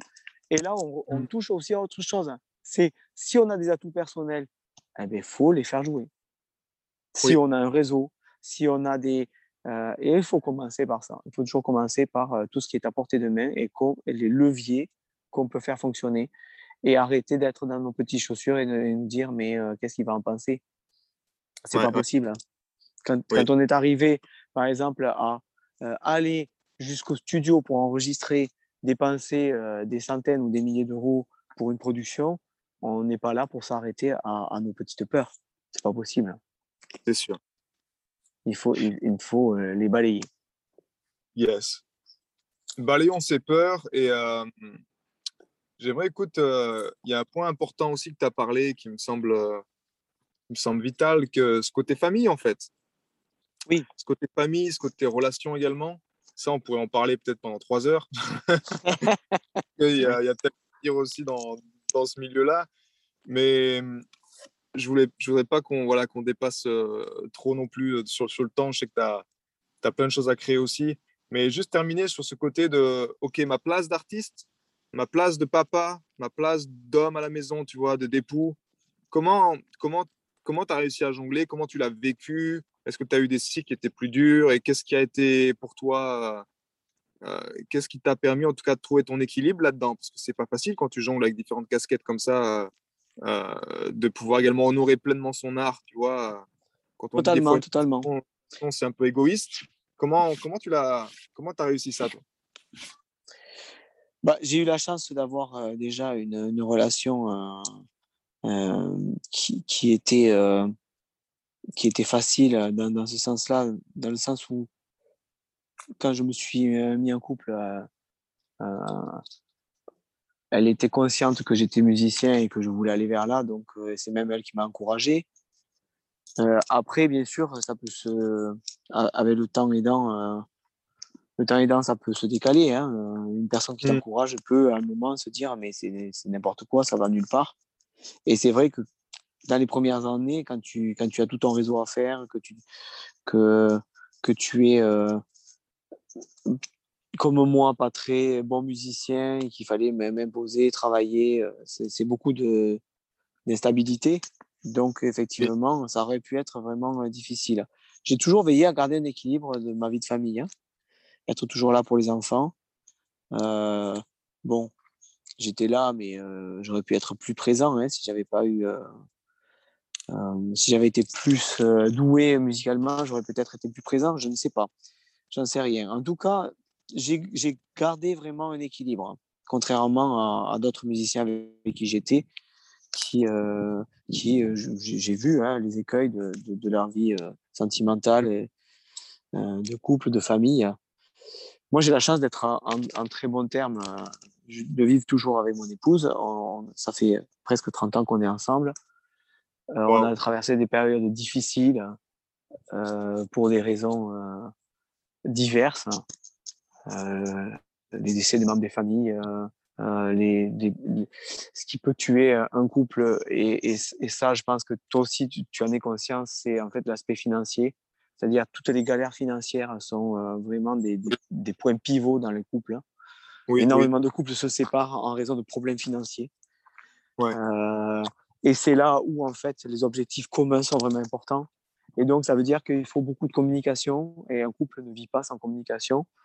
Et c'est ça mmh. qui m'a permis, à travers les, décennies, de, de, travailler, même si des fois on n'était pas d'accord ou si des fois euh, c'était difficile de vivre au quotidien l'un avec l'autre, hein.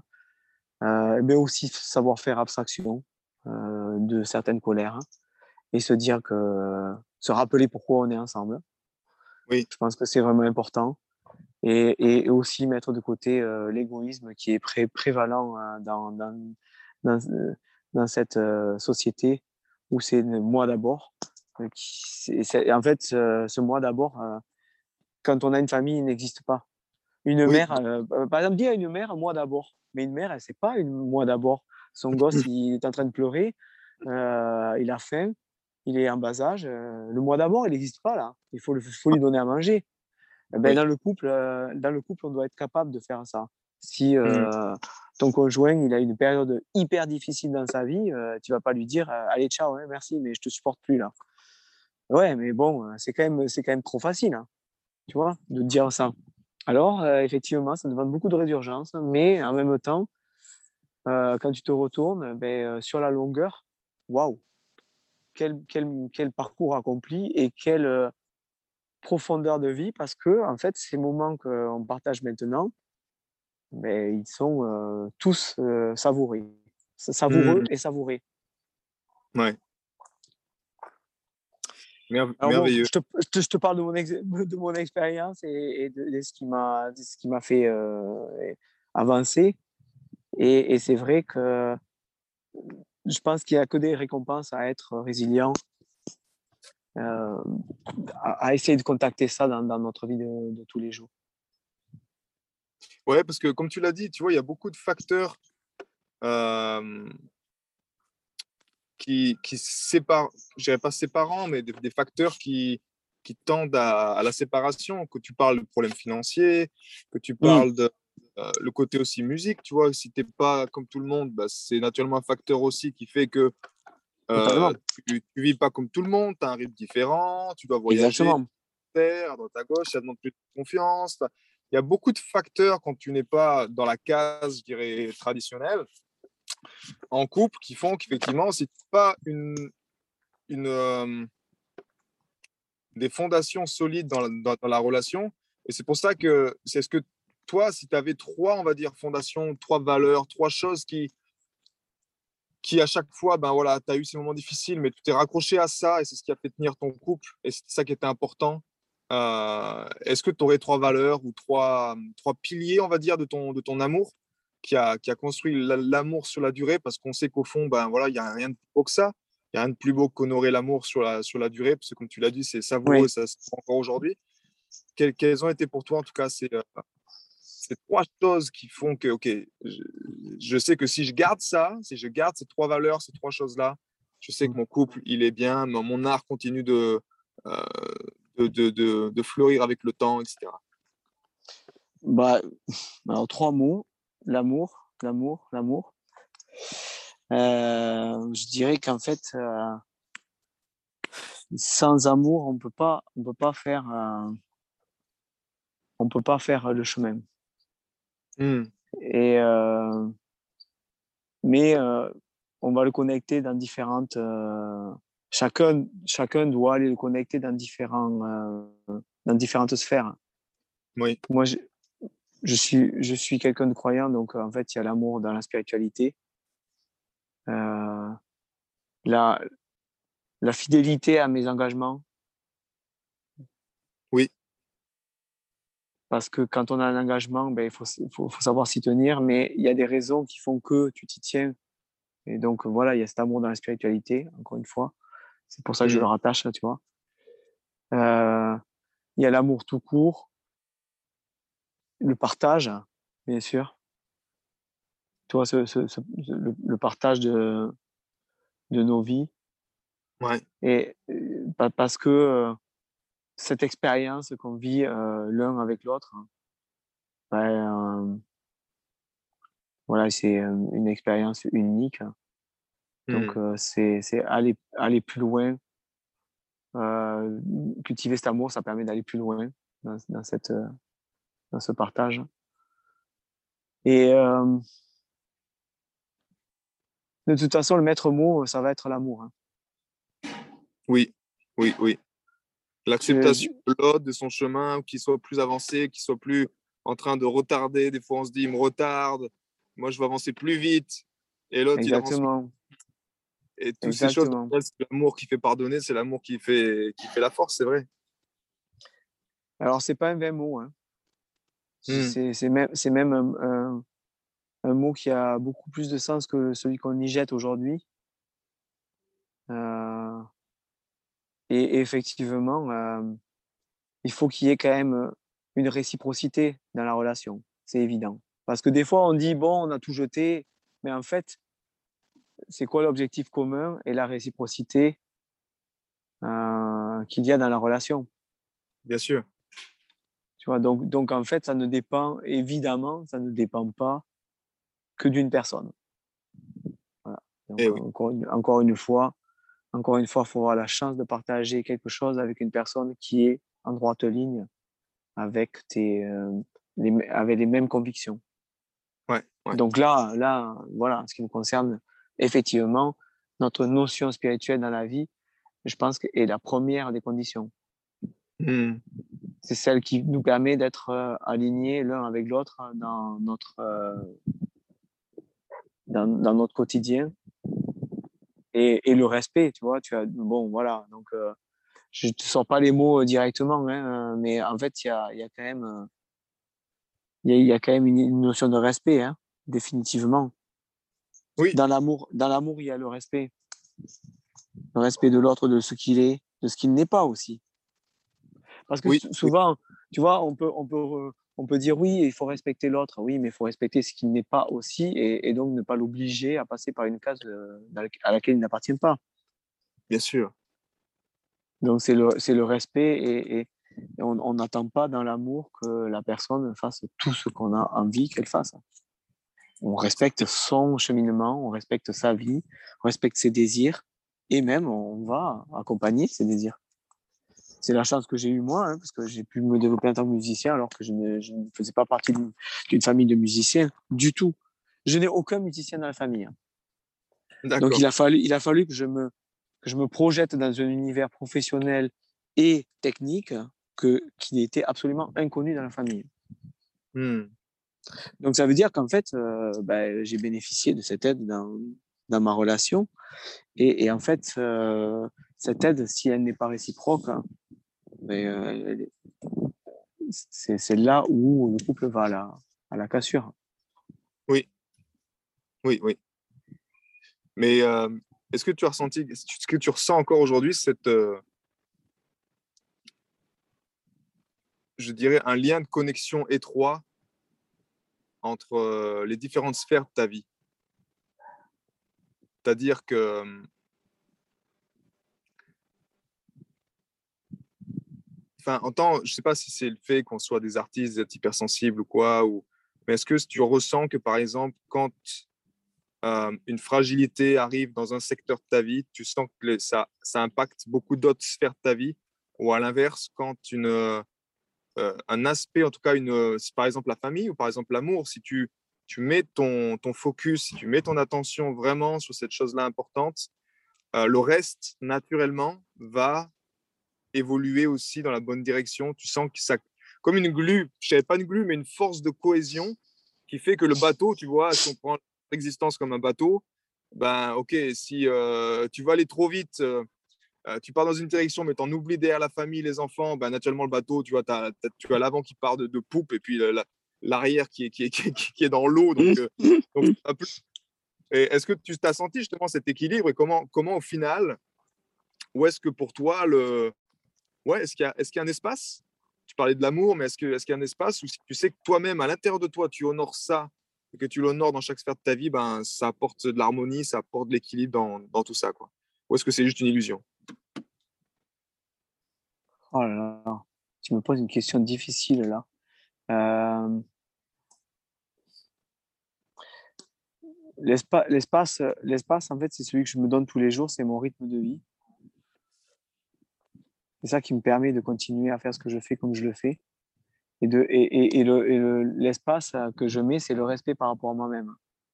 En fait, si j'arrive à me respecter moi-même, on, on revient toujours à cet amour pour soi-même. hein. Mais, Ouais. mais pas un amour euh, déplacé, c'est juste, je veux dire, euh, juste remettre à sa juste place la, la personne que nous sommes dans, dans l'univers qui nous entoure. Ouais, ouais, ouais.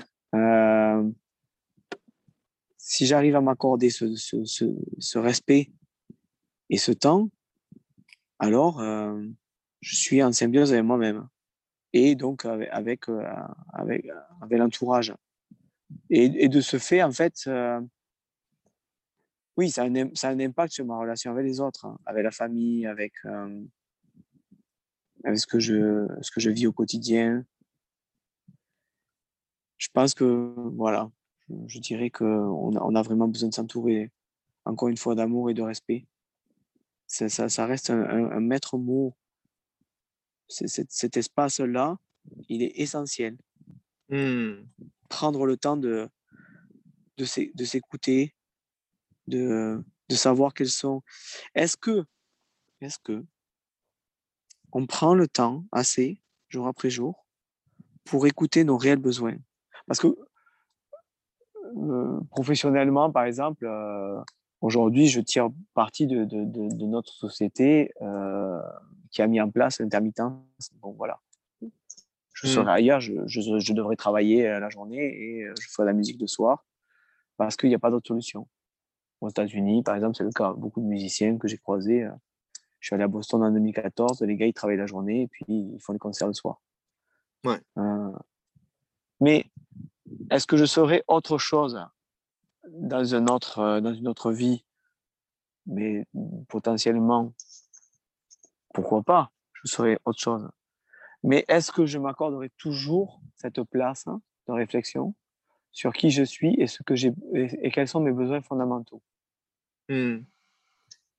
et, et je pense que, tu vois, quand, quand je te dis le, le respect par rapport à soi-même, c'est ça, c'est savoir écouter quels sont ses besoins fondamentaux. Oui, Et Les je pense écouter que ça, et honorer, ça- tu veux dire. les honorer, bien sûr, bien sûr. Ouais. Les, les honorer. Donc, ce qui veut dire, ce qui veut dire que pour répondre à ta question, c'est ça. C'est cet espace vital, c'est savoir quels sont mes besoins fondamentaux et, et savoir les honorer. Toute Ouais, ma ouais. vie, toute ma vie a été basée sur ça. C'est savoir dire non. Non, je, je ne suis pas fait pour ce boulot. Ouais, ouais, ouais. Voilà, non, non. Je- ce, ce boulot est en train d'écraser ma personnalité, d'écraser euh, tout ce- toutes les valeurs que j'ai au fond de moi. Oui. Euh, moi, j'avais des, j'avais des potes, ils allaient euh, travailler sur des plateformes pétrolières. Moi, ça écrase ma personnalité. De savoir Mm. que je participe à la, à la- à- Alors, bien sûr que j'y participe euh, en allant faire mon plein, hein. mais, mais euh, gagner de l'argent en travaillant avec ces sociétés, personnellement, c'est contrevenant à ma personnalité, à mon esprit, ben, je ne peux pas le faire. Donc, je me respecte.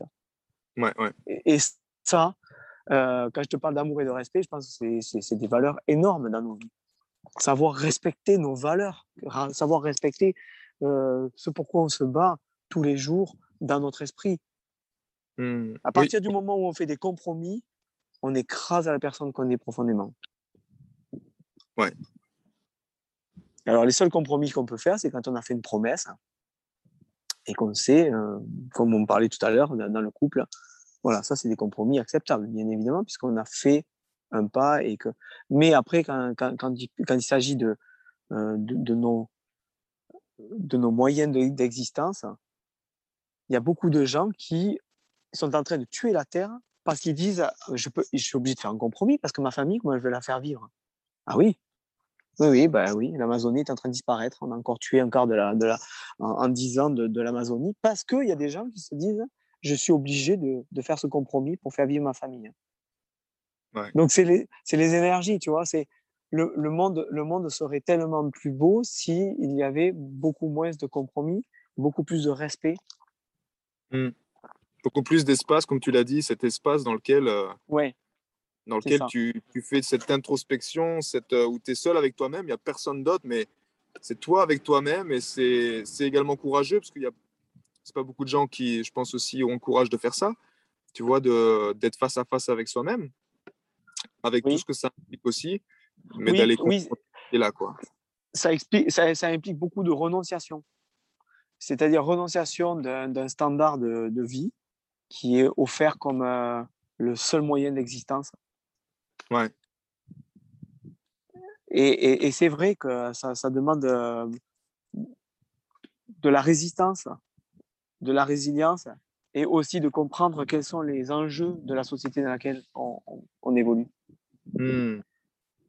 Oui, oui, oui. Oui, de re- recomprendre la place de notre responsabilité, quelle est-elle Voilà. vraiment, Voilà, et quels sont nos exactement. actions derrière? Est-ce que c'est vraiment prendre sa responsabilité ou est-ce que c'est juste euh, répondre aux besoins de quelques-uns ou de qui sont en rien en, en l'occurrence avec nos valeurs ou avec euh, la personne que nous sommes vraiment? Voilà, voilà. Alors qu'il y a tellement de choses à faire. Hmm. Seulement, seulement, il faut l'envisager. Il faut Oui. refuser, il faut refuser les autoroutes de, de, de la, de la pensée. D'ailleurs, les autoroutes de la pensée, on les a aujourd'hui avec le vaccin, avec, euh, avec euh, le Covid, avec tout ce qui se passe. Euh, il y a des autoroutes de pensée qui sont, qui sont là, mais pas que. Notre société est une autoroute de la pensée. On nous, on nous demande de correspondre à un cadre, de, de travailler toute l'année et de prendre des vacances, euh, de consommer pour euh, de consommer en permanence. On est en train de tuer la planète à force de consommer la planète. Et, et- et tout ça, ça, ça demande euh, effectivement, ça, ça demande de, du respect par rapport à soi-même, de l'amour, de, et, et de laisser tomber euh, aussi euh, cer- certains désirs qui correspondent à une société qui est déjà moribonde. Mm. Bon, on, dépasse, on dépasse le cadre là. On dépasse le cadre, mais en, en tant qu'artiste, tu sais, on porte l'humanité dans notre cœur, donc euh, tout est dans le cadre. Merci. Non, mais Bon. bon, voilà, ça, ça peut te permettre de faire un tour de, de ce qui motive mon travail euh, de, de création, d'écriture, de relations humaines. Et, et pourquoi, en fait, je, je continue à apporter euh, cette, euh, ce, ce travail dans mon cœur? Et, et, et pour- pourquoi je le fais au quotidien aujourd'hui, euh, depuis dix ans? parce qu'il y a dix ans, j'ai décidé que basta, euh, je pouvais plus, euh, il y a un peu plus de dix ans même, il y a 13 ans, que je pouvais plus continuer dans, dans une vie de, de renonciation Hmm. et, et- que j'ai osé prendre la décision de, de faire ce qui était le plus important. Yes. Et je, pense, je pense que l'avenir sera la même chose. C'est juste qu'il Mm. faut rester aligné par rapport à, ces, à, à nos désirs et à nos besoins. Mais Exactement. profonds. Oui. Voilà. Nos désirs personnels et nos besoins personnels. Pas les, pas les désirs et les besoins de la société de consommation dans laquelle on vit. Yes. Ok, Franz. Deux, deux derniers points avant que tu nous partages également euh, où est-ce qu'on peut écouter tes dernières chansons ou les derniers concerts que tu as en date. Le premier, c'est si tu avais un bouquin à recommander, justement, si tu as un seul bouquin que tu voudrais recommander à des personnes, soit artistes, hypersensibles, ce serait lequel que tu, recommanderais? Euh, Ah là là. Là, comme ça, brûle pour point. Un livre à. Bah, J'ai parlé tout à l'heure là de... de Jacques Salomé pour la, pour la restitution. Ouais. Mais j'ai pas de j'ai pas de j'ai pas de thème. euh, j'ai- J'ai pas de, de nom de livre. euh, euh, non, là, à l'instant T, j'ai pas de livre hein, en tête. hein. Euh, je sais que. Le, je, allez, allez, je vais dire quelque chose. euh, je, vais, je vais en donner un quand même. Lisez le, lisez le livre des Proverbes. Le li- Euh, le livre des Proverbes, c'est dans la Bible. Lisez le, livre des, lisez le livre des Proverbes. Euh, c'est, c'est le roi Salomon qui Ouais. était euh, euh, comment dire, qui était un sage de l'époque. hein. C'était un philosophe, euh, un sage. La reine, la reine de, de, de Sheba, donc éthiopienne, est venue le voir, s'est déplacée pour le voir dans son royaume, pour le rencontrer tellement euh, sa sagesse avait gagné tout l'Orient. D'accord. Et euh, le livre de, de Salomon est euh, Proverbe. Il y a Proverbe et quand, je crois que c'est Cantique des Cantiques, je crois comme ça. Le, le suivant sont deux, deux lectures réjouissantes hein, de sagesse. hein. D'accord. Ah, Ça pourra peut-être inspirer certains pour des chansons. Yes. Le C'est livre des proverbes euh, donc, qu'on trouve dans, dans la Bible, c'est ça? Ouais, c'est ça. D'accord. Super. Et la deuxième chose, alors, c'est le. Si tu avais un message assez court mais impactant que tu voudrais faire entendre à l'humanité aujourd'hui, tu pourrais mettre sur un panneau de la, de la taille d'un stade de foot que tout le monde verrait, ce serait quoi? je moi, tu sais, je, je cultive la, la petitesse. Alors, déjà, me, me voir euh, euh, écrire quelque chose pour la, pour la, pour la, la, la grande masse, c'est euh, c'est de retrouver, en fait, retrouver votre moi authentique. Mais c'est soyez authentique. Ok. C'est redevenez une vraie personne. So- soyez vrai. Et, et, c'est tellement important aujourd'hui de développer ça, Oui. de développer l'authenticité. Cette authenticité, elle manque tellement. Hmm. Elle manque tellement. Si on, on arrive à aimez-vous et soyez vrai. Hmm. Et ensuite, ben, tout, tout le reste découle. C'est-à-dire que tu aimes la plus grande des, des lois, c'est aimer son prochain. Ça, c'est toujours, toujours, toujours l'actualité. Euh, aimer, aimer son, euh, son prochain, c'est vraiment quelque chose d'important. Mais ça peut pas commencer par sans l'amour pour soi-même et sans Oui. l'authenticité. Yes. Super. Je, je le vois bien en tout cas déjà sur, en haut du stade là. Aimez-vous et soyez vrai. Soyez- Boum. Pas sur l'autoroute, tu vois ça dans les péages. Aimez-vous et soyez vrai. Boum. C'est ça qu'on a besoin plutôt que du, de la pub pour le prochain, la prochaine Coupe du Monde. Mais bon, tout est parfait que le monde. Euh, Franz, où est-ce qu'on te, retrouve euh, Sur Spotify, donc vous pouvez retrouver Franz Robert Wild. R-O-B-E-R-T, Wild, W-I-L-D, France, F-R-A-N-Z. Tu as des prochains concerts? Il y a, oui, ton prochain single, il est sur Spotify? Alors, sur oui, d'autres est- plateformes? Non, non, sur euh, Spotify et sur toutes les plateformes numériques euh, D'accord. euh, possibles, puisque le distributeur, il le distribue partout. Et euh, oui, donc le dernier single, The World Piano, il y a un, un remix qui va sortir de ce titre le 8 octobre prochain. Et puis, et puis bah, il faut suivre l'actualité parce que les singles, ils sortent les uns après les autres euh, tous les un mois, un mois et demi. Et j'en ai jusqu'à euh, avril prochain. Donc, euh, donc voilà, les actualités. Après, sur mon site www.francewide.com, j'ai toutes les actus là. S'il y a des nouveaux concerts, ben, c'est possible. Si vous voulez des concerts chez vous, je vais passer en Suisse. euh, J'espère pouvoir passer en Suisse en octobre. Euh, si vous voulez des concerts à la maison, ben, il faut me- m'envoyer un message et puis on organise ça. Euh, voilà, tout simplement. Ok, eh ben, Et- super. Je mettrai les et liens puis- façon. Voilà, je te remercie par avance. Et puis, tu voulais dire un dernier mot de la fin? Ben, écoute, merci pour ton accueil et je souhaite à toutes les personnes qui écoutent ce podcast de, de pouvoir continuer à, à écouter toutes ces, euh, tous ces podcasts successifs avec euh, toutes les petites astuces que les uns et les autres ils peuvent donner. Je sais pas ce que j'ai pu donner aujourd'hui, mais partager un petit peu mon expérience, voilà, tout simplement, toute simplicité, toute humilité. Merci pour votre écoute hein. et merci Yes, à toi pour à euh, ton toi. accueil. Et merci en tout cas, parce que ben, voilà, c'est ce que tu as incarné. euh, Aimez-vous et soyez authentique. Ben, c'est ce que moi, en tout cas, j'ai ressenti avec toi aujourd'hui. Et, et comme toutes les fois où on s'est rencontrés, ben, c'est ça qui nous, qui nous relie aussi. Donc, euh, donc merci. Merci d'être qui nous sommes, d'être qui tu es. Et puis, euh, eh ben, on se donne rendez-vous, euh, qui sait, peut-être dans un prochain concert ou Avec grand plaisir. Ouais. prochain partage. Franz, une belle journée, une belle semaine. Oui, merci toi aussi. On se dit à bientôt. À plus. À, bien, à bientôt. J'ai été très heureux de te partager toutes ces informations. Si elles t'ont inspiré, sens-toi libre de partager ce podcast à des amis qui pourraient en bénéficier.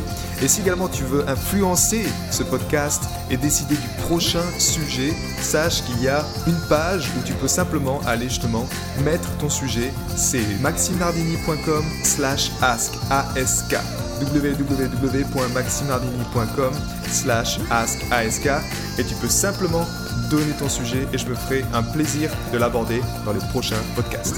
À bientôt, ciao